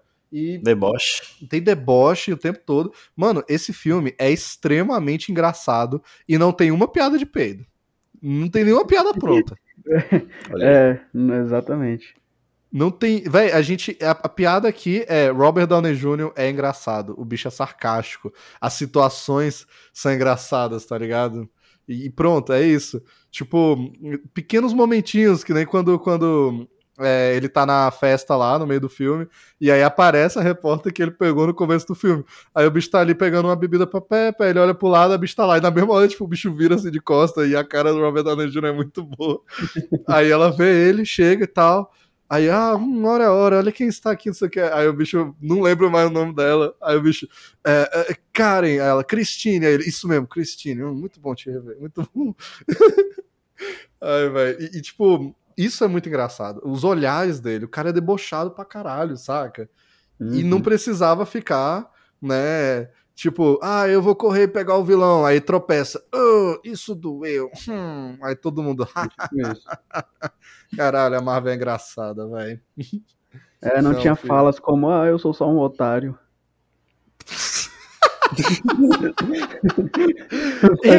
don't be a dick. Ah, eu sou um otário, eu não sei o que eu faço, eu sou um otário. Você sempre pode parar de ser otário. Nossa, velho. Jesus, velho. É aquela parada, tipo, how far we've come, né, velho? Tipo, oh, aonde chegamos, filho? O que aconteceu, moleque? O que aconteceu, mano? Puta é, merda, filho. Isso. É foda, velho. É foda mesmo.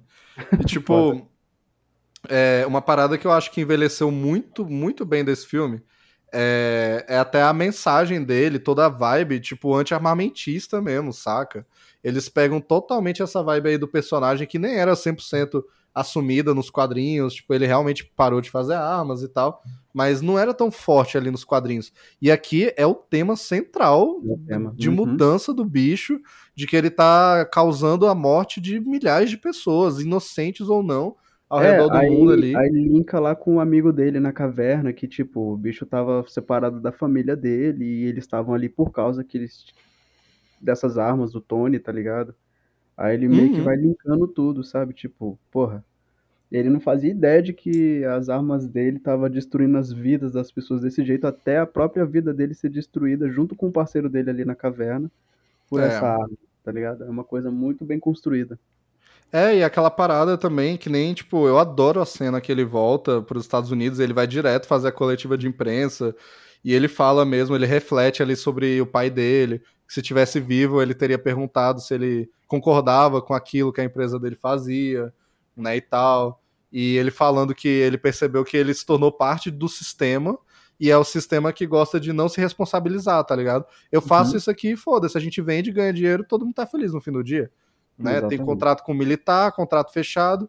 Inclusive, ele era ingênuo, tipo, com toda é, o sarcástico ali, as, as espertezas do Tony Stark, ele era ingênuo a ponto de pensar que a empresa dele só vendia para os bonzinhos, para os militares, né? Que ele considera os bonzinhos.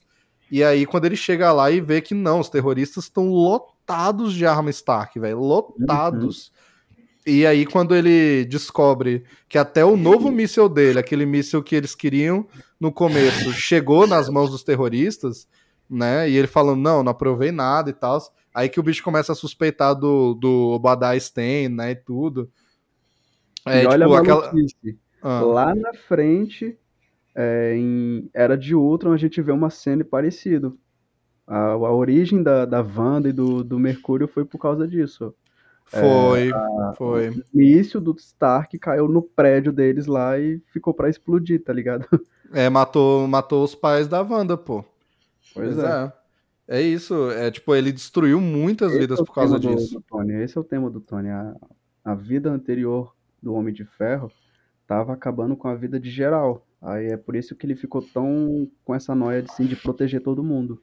Porque uhum. ele acabou com a vida de todo mundo antes. Sim, ele é o destruidor mesmo, velho, assim, da parada. E, tipo, essa cena que ele confronta o Abadaia, acho muito foda que é só muito real mesmo. Ele falando, velho, olha essas fotos e tal, né? Você sabe sobre isso, a gente tá realmente jogando é, sujo, tá jogando coisa por debaixo dos panos e tal, né? É, e, e né, vendendo pro inimigo e tal. E o cara dá aquela, aquele verdão lá, tipo, não, velho, não sei o que, tudo tá sendo ingênuo e tal. E o bicho, não, eu era ingênuo antes. Só negócio. É, é negócio negócios, business, business né, e tal. É, e eu adoro como o filme reflete na reação de todo mundo quando ele fala que não vai mais fazer arma, né? Tô encerrando agora mesmo e tal. E até o amigo dele, até o Rhodes, tipo, todo mundo tem uma opinião é, muito forte, querendo ou não, é uma opinião política. É, nesse uhum. filme, muito clara. Tipo, o Rhodes, ele é um cara do bem, ele é um cara legal, ele é amigo do Tony. Mas ele é um militar. E ele tem a cabeça de militar. Ele tem uhum. aquela cabeça de que não, a gente está nas guerras aí para proteger as pessoas, a gente está levando liberdade, né? E tudo. E aquela hora depois que ele se encontre com ele lá no hangar dos aviões para chamar ele para participar do projeto do Homem de Ferro. Aí o cara já fica, mano, você tá maluco. Tipo, para com essa noia de hippie. Sabe? Eu nem lembrava que ele falava isso. O bicho é, é literalmente mesmo, tipo, é, existe nós e eles. É uma coisa muito americana, né? De, dos uhum. militares, aquela parada forte mesmo e tal, né? Do exército patriota. E de que não, tem que ter arma sim, porque a gente tem que lutar, a gente tem que levar a liberdade e tudo. E todo mundo fica contra o Tony. Até a, a Pepper, que continua do lado dele, né, é, fica, não, você vai se matar, você tá maluco. E o bicho, mano, você me apoiou a vida inteira vendendo arma e me matando aí com droga e mulher e tudo. Do nada virei um super-heróis. Ah, não, você vai se matar, Tony. Você tá maluco. Porra, é, velho. Pois é, velho. É, eu acho muito legal isso, velho. O jogo dele com o Obadiah, com o Obadiah tenta dar aquela de paizão. Não, eu né, tive que cuidar do moleque depois que o pai morreu e tal, não sei o uhum. quê. Né? E não, na verdade ele tava só manipulando ele o tempo todo. Ele queria a empresa, ele na verdade odiava esse moleque mimado e genial aí que tomou a empresa dele e tudo. E, e eu até acho foda, tipo, eu gosto do vilão desse filme. Eu gosto muito uhum. dele. Ele não é super desenvolvido no sentido de nossa, o passado do Obadiah Stane, o bicho tem um motivo. Mas ele, ele é, é real. o mais básico, tá ligado? Ele é um cara que tá, que tá ali na empresa e quer tomar o poder. Acabou. Acabou. É, é isso. E, e, o básico funciona. Nesse caso, funciona, né? Se a gente já pular, tipo, pro Homem de Ferro 2, o básico não funciona. Aí já não funciona é. mais. Né? Agora aqui, funciona porque o Obadiah é uma pessoa real. Você sente que ele é uma pessoa real não é todas as pessoas más do mundo que tem um passado trágico, que tem um motivo, que tem uma motivação. Mano, a é, motivação do cara é vender arma e ganhar dinheiro. É, às vezes só a ambição da pessoa já torna ela uma vilã, tá ligado? E é isso nesse caso, tipo, o cara é um cara de negócios, é, é chefe de empresas, essas paradas assim, ele quer só lucrar, ele quer a ambição dele que deixa ele vilão, tá ligado?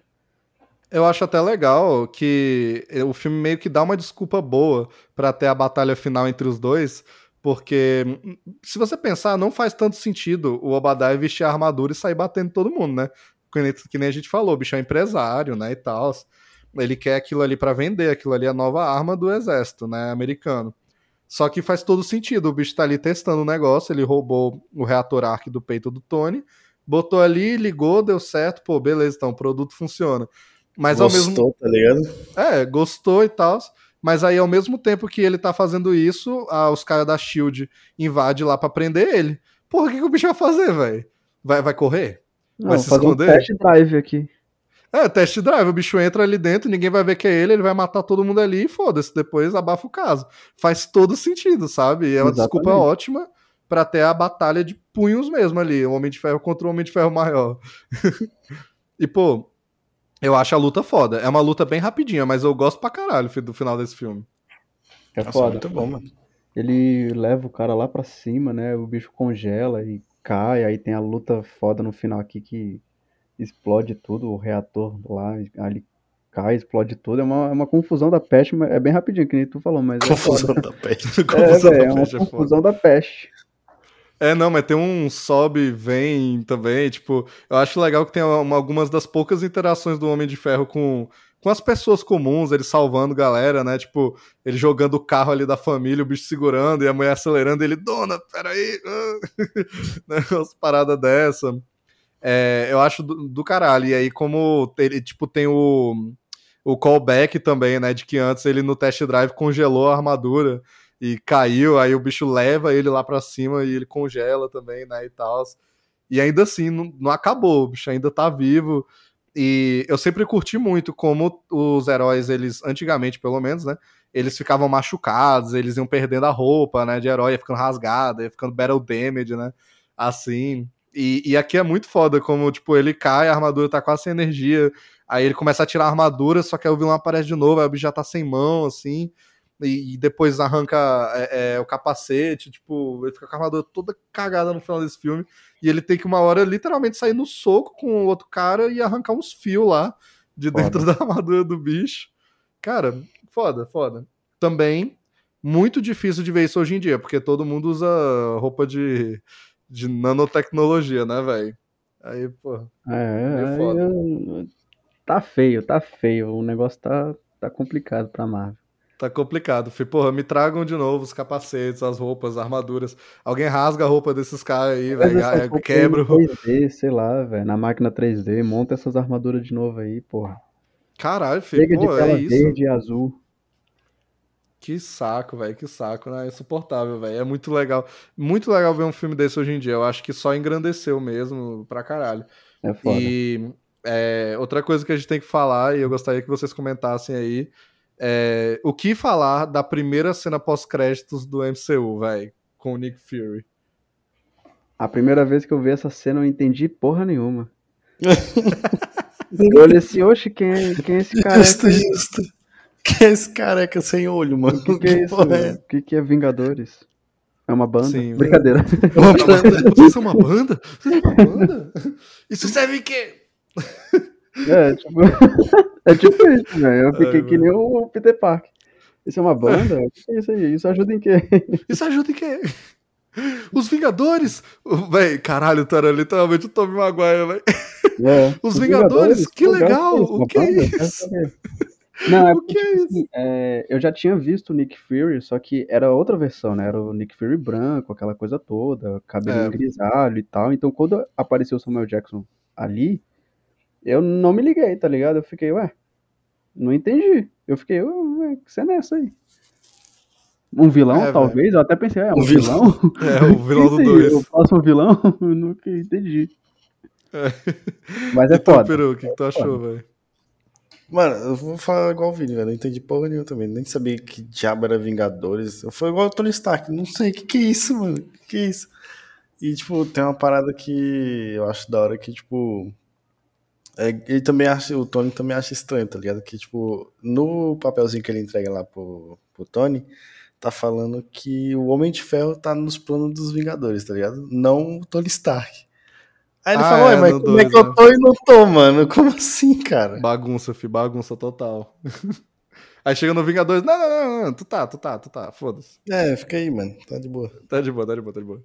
É, não, eu quando vi essa cena a primeira vez, obviamente eu não vi no cinema, né? Ninguém ficava no cinema naquela época e tal. Tipo isso. Mas é, eu vi o filme, amei o filme. Aí, tipo, esse filme, inclusive, ele é muito especial para mim também, porque ele não é o filme que fez eu gostar de super-herói. Esse filme se chama Homem-Aranha, do Tom Maguire. Mas é, ele é o filme que fez eu começar a ler quadrinho. Eu não lia quadrinho até essa época, e exatamente em 2008, após ver o Homem de Ferro, eu comecei a pesquisar. Aí eu descobri quem era Vingadores. Eu já conhecia o Capitão América e tal, a parada da Segunda Guerra, isso aí eu já tava ligado, né, e tudo. É, eu sabia que era o Nick Fury também, só o branco, por causa dos desenhos animados, do Homem-Aranha, às vezes o bicho aparecia, né, e tal. É, aí, é, depois desse filme, eu fiquei fissurado e eu fiquei com aquela vontade, nossa, eu quero ler quadrinho, eu quero ler quadrinho e tal.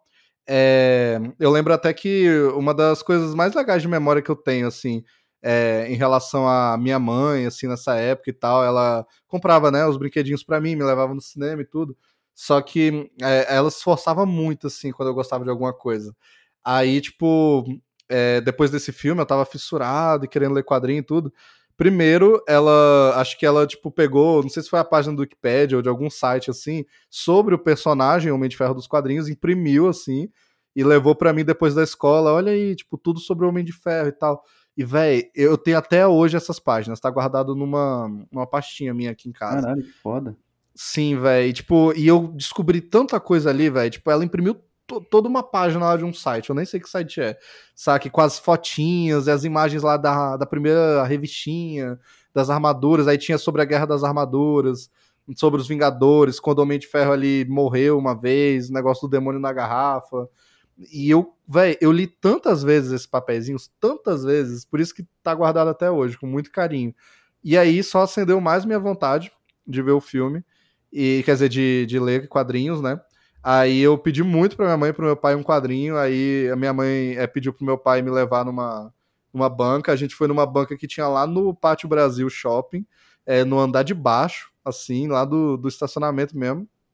É, e a gente entrou e eu tive sorte, porque tinha muito quadrinho legal da época ainda saindo, tipo Guerra Civil, Renato Sombrio, umas paradas dessa, né?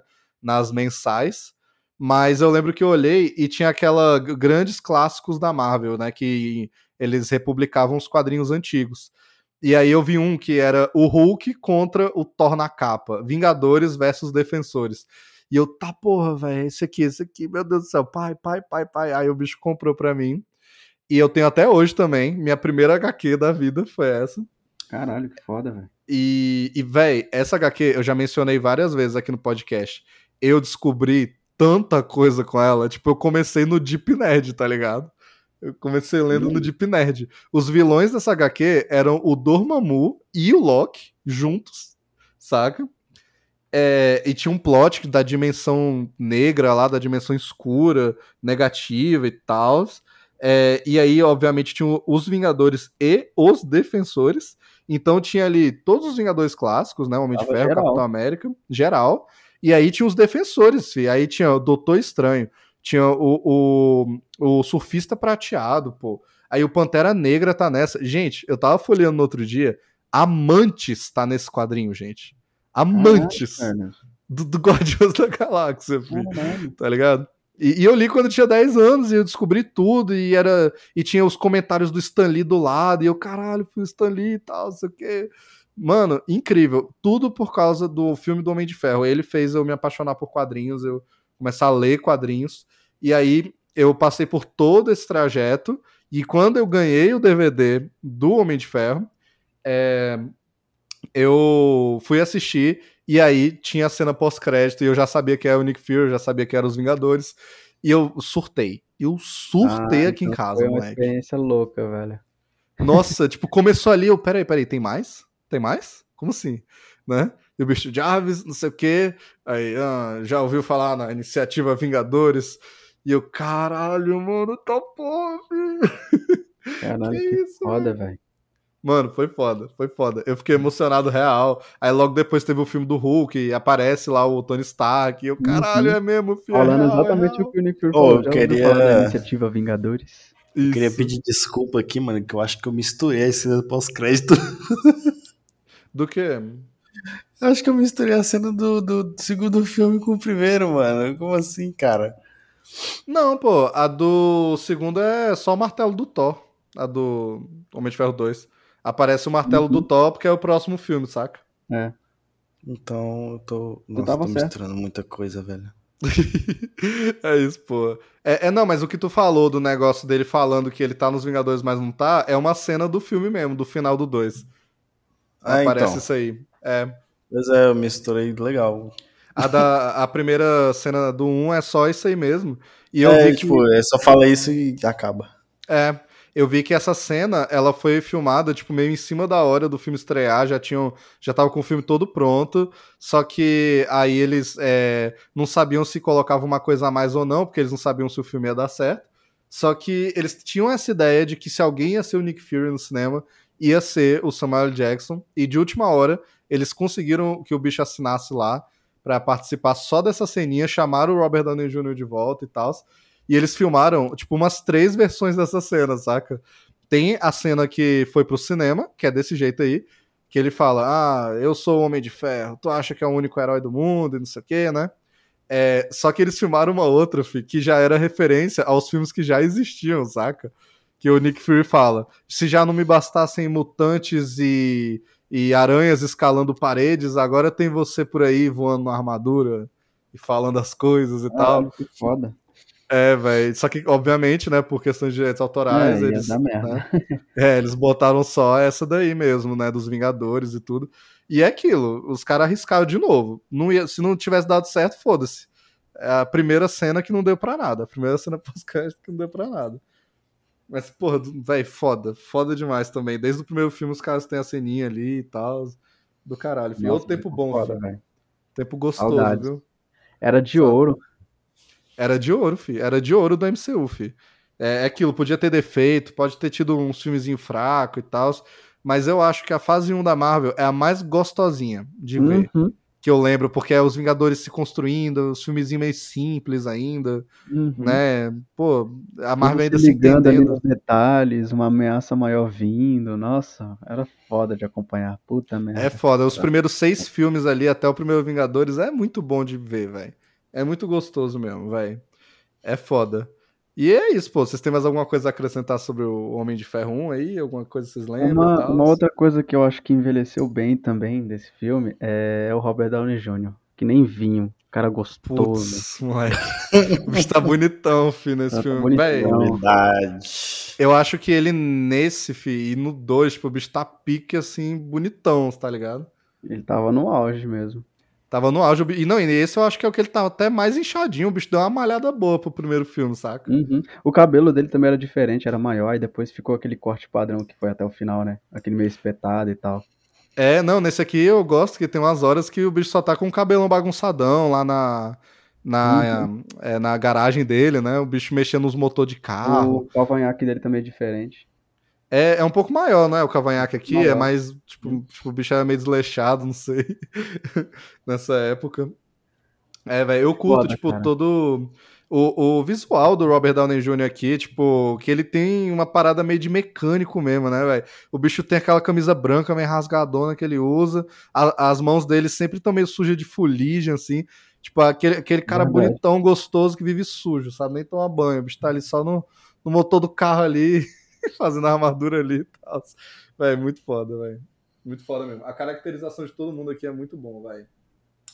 Eu acho que É isso. é isso, pô. É, não sei se tem muita mais coisa pra falar. Tem mais coisa, tem coisa perdida aí. Inclusive, é aquilo que eu falei. Eu acho que nada que a gente comentou aqui desfez o primeiro episódio do nosso podcast. Tem coisas que eu comentei lá que eu não comentei aqui. Tem visões minhas que eram diferentes lá. Né? Não pra bom e ruim, mas que eu comentei uma coisa lá que eu não comentei aqui, eu comentei diferente. Então, tem mais coisas. E se tu quiser, você vai ouvir o primeiro episódio lá do, do É, Excelsior só- Cash. é só pra complementar.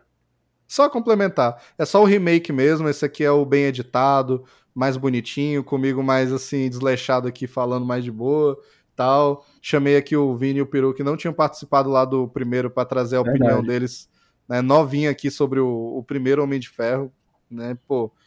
E é isso, achei um papo bem foda. É, da outra vez eu falei de bilheteria, mas então isso eu vou realmente repetir aqui, como a gente sempre fala. Né? O filme ele custou 140 milhões e é isso. 140 milhões, um filme independente, né? Tipo os Caralho. caras, né, tipo, é, foda, os caras venderam a cueca ali pra, É, pra fazer o filme, tá que ligado? um pau. Chuparam pra pagar o filme. Pra pagar o salário do, do Terence Howard lá do Rhodes, tá ligado? Foda, filho. É, e o filme, ele foi um sucesso. Ele arrecadou 585,7 milhões. Né? Aí é aquilo. Não é um bilhão, mas, cara, os caras achavam que esse filme ia dar prejuízo. Ia dar preju. E, e ele deu lucro, tá ligado? O bicho fez quase 600 milhões. O Homem de Ferro 2 já fez mais dinheiro ainda, e o 3 fez mais de um bilhão. Essa é a aposta dos caras, fi. É a doideira. É a doideira mesmo. E é, é aquilo, é uma das fases lindas do cinema de olhar e falar: olha lá, olha o que os caras fizeram, mano. Putz, fi, é aquele, aquele Tudo era negócio tão lá, tipo. simples, era tão gostosinho. Nossa. Porra, moleque. Não, e quando eu vejo esse filme, eu consigo ver ele, apesar de ter referência a Shield, apesar de ter a cena pós-crédito, eu consigo ver ele no mesmo grupo de filmes como o Homem-Aranha do Tom Maguire, o Uhum, Batman do Christopher Nolan. Ele é um filme independente mesmo do universo, tá ligado? tipo, uhum. Ele existe no nosso mundo, ele é um filme realista, não tem nada maluco, ele é a própria interpretação do Homem de Ferro, e ele ainda não é o tipo de filme que eh, os filmes de heróis iam se tornar a partir ali de 2010, 2012. Ele é, ele tem esse gostinho vintage dos anos 2000, saca? Que é, É é bom, é gostoso de ver assim, velho. E, e toda vez que eu assisto, por conta disso, faz eu imaginar assim, nossa, imagina se a Marvel, até na fase 1 mesmo, tivesse mantido essa pegada, saca? Tipo, Homem de Ferro 2 foi um filme muito problemático, foi um filme muito apressado, bagunçado. Imagina se eles tivessem deixado os caras fazer o filme que eles queriam. A gente podia ter tido um Homem de Ferro 2 igual a gente tem lá o Homem-Aranha 2. Tipo, filme foda, melhor que o 1, sabe? Porra. Aí, É é, o, nossa. o filme do Thor, o filme do Capitão América, apesar de eu adorar, por exemplo, o Capitão América, né? E eu até curti o primeiro Thor. Pô, eles podiam ser mais únicos, né? Tipo, caralho, o Thor também sozinho ali, Capitão América aqui um pouco mais. Acho que o Capitão América faltava empurrar um pouquinho mais pra parada da guerra e tal. sabe? Eu fico imaginando essa Marvel assim na minha cabeça. Teria sido foda. Teria sido, tipo, diferente mesmo, assim. É, mas, querendo ou não, foi ótimo também, vai Toda aí a saga do, do infinito e tal. É, é aquilo, tipo, eles terminam esse filme na melhor nota possível. O cara revelando a identidade secreta. Eu sou o Homem de Ferro. E pouca gente lembra disso hoje em dia, mas isso foi uma revolução na época, vai. Porque todo super-herói tinha identidade secreta. Todos eles. Uhum. E do nada tu tem no teu filme o bicho. Como se o Peter Parker chegasse no primeiro filme do Homem-Aranha. Não, não, pô, eu sou Homem-Aranha. Acabou, foda-se. E esse é o é. gancho pro 2, velho. Caralho, que foda, que foda, vai. Não, é engraçado que ele, tipo, dá aquela pensada, tá ligado? Ele fala assim, hum, será que eu falo, mano? Aí não, ah, foda-se, eu sou homem de ferro, eu quero que foda-se. Não, aquela cena é ótima, porque o bicho começa a escorregar, né? Ele fala, ele usa a mesma desculpa dos quadrinhos ridícula de que o Homem de Ferro é o guarda-costas do bicho. Aí eles ficam, mano, mas como assim o guarda-costas? Ele, não, você tá dizendo que eu sou super-herói? Aí todo mundo, não, pô. Daí a mina lá, nunca falei que você é super-herói. E ele começa, né? Não, eu não sou herói, eu sou cheio de problemas, eu sou não sei o quê. Mas seria, seria incrível, pô, seria incrível. aí, aí, não, quer saber? A verdade é que eu sou o Homem de Ferro. Véi. É, acaba o filme. Eu sou o Homem de Ferro. É a forma perfeita de acabar o filme, velho. Maluquice, pô. Aí, por favor, Vinícius, quantos óculos você dá pro Homem de Ferro 1 de 2008? Ah, velho, nota máxima, né? Não tem o que falar. Filmão da porra desse aí. Porra, é, construiu véio. tudo, pontapé inicial de tudo, gostosinho de ver, efeitos práticos, trilha sonora Gostosinho foda. de ver, né, seu safado? Claro, é, porra. Ô, velho, oxe. Robert Downey Jr. ali, velho. As repórter ali, pô. É, é pô. Todo mundo então, bonito, fi. Califórnia, quem então, fi? Todo mundo bonito, doidão. Eita. É, nota máxima, velho. Filmão, velho. Porra. Filmão, vai. É, e tu, Peru? Mano, nota máxima também, não tem nem o que falar, tá ligado? Além de ser o primeiro pontapé inicial, igual o Vini falou, para o que, que se tornou hoje, né? Claro que tem algumas exceções de, né? Aí nos últimos filmes da Marvel, série também que é complicado de assistir, mas nunca que a gente ia imaginar no que ia se tornar, né? Então, é como o primeiro filme assim, e também a, pela nostalgia que traz, nota máxima. Massa, velho. Né? Eu, no primeiro programa, eu, eu fui revolucionário, porque né, nem era Oclinhos ainda, a gente ainda dava estrelinhas na época, é, e eu dei cinco estrelinhas, e eu achei super justo, pô, filmão e tal. É, o galera lá deu nota boa também, é o Claudio e o Eric, eu acho que eles deram tipo 4, um negócio desse, sabe? É, aí, aí eu meti lá, não, foda-se, mano, esse filme pra mim é perfeito, cinco, cinco estrelinhas. Aí todo mundo, ué, como assim, como assim? E aí eu chego aqui, velho, quase três anos depois, é, reassistindo o filme de novo e, cara, cinco óculos oficialmente. cinco óculos, foda-se.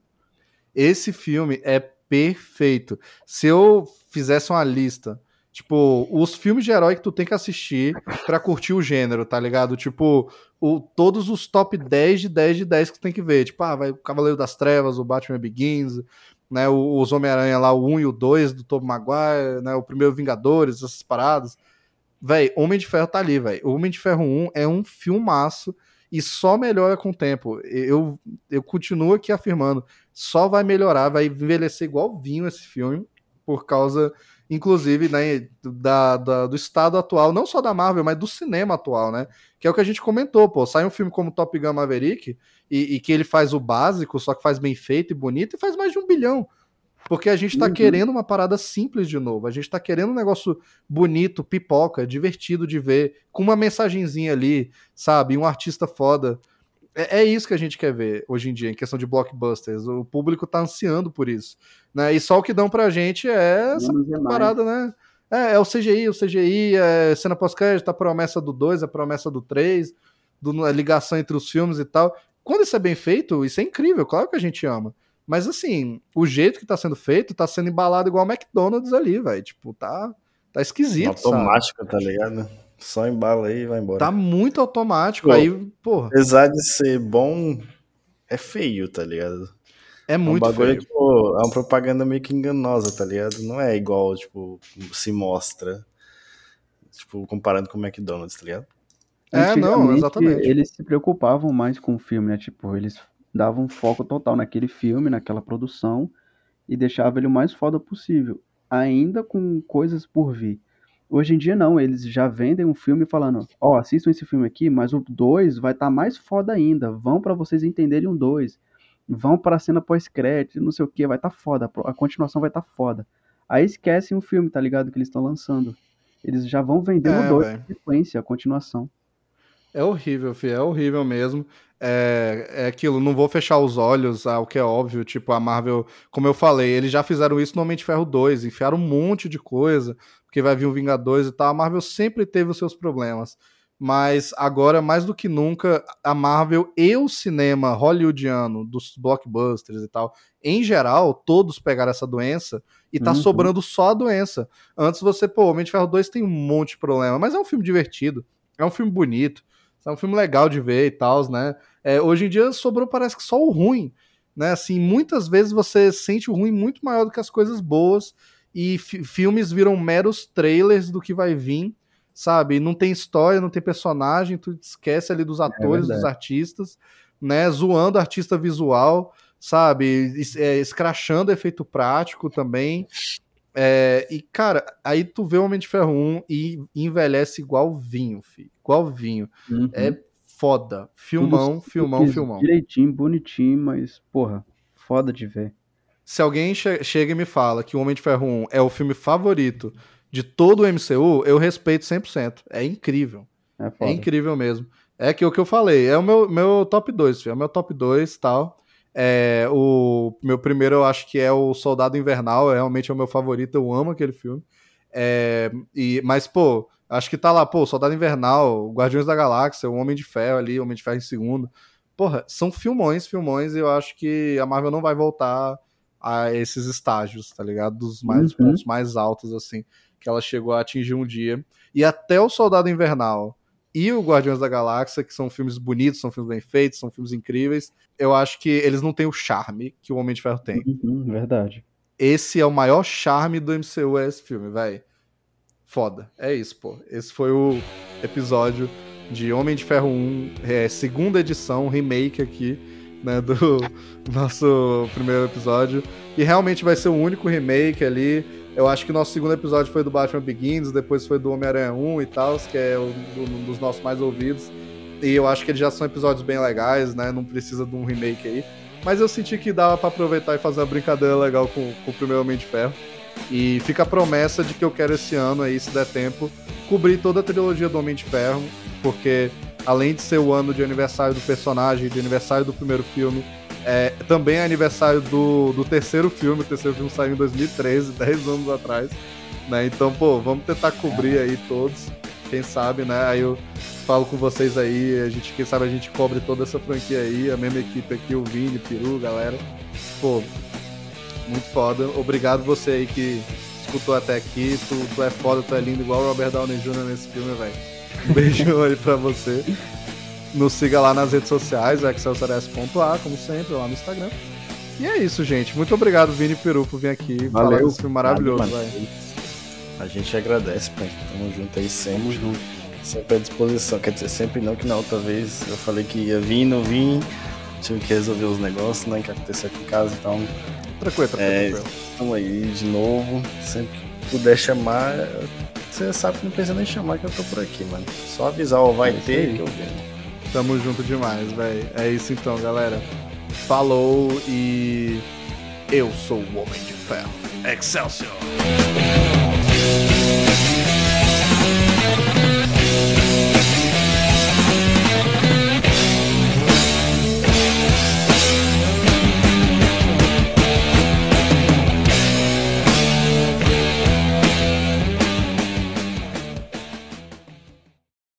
Próximo episódio de Excelsior Cash.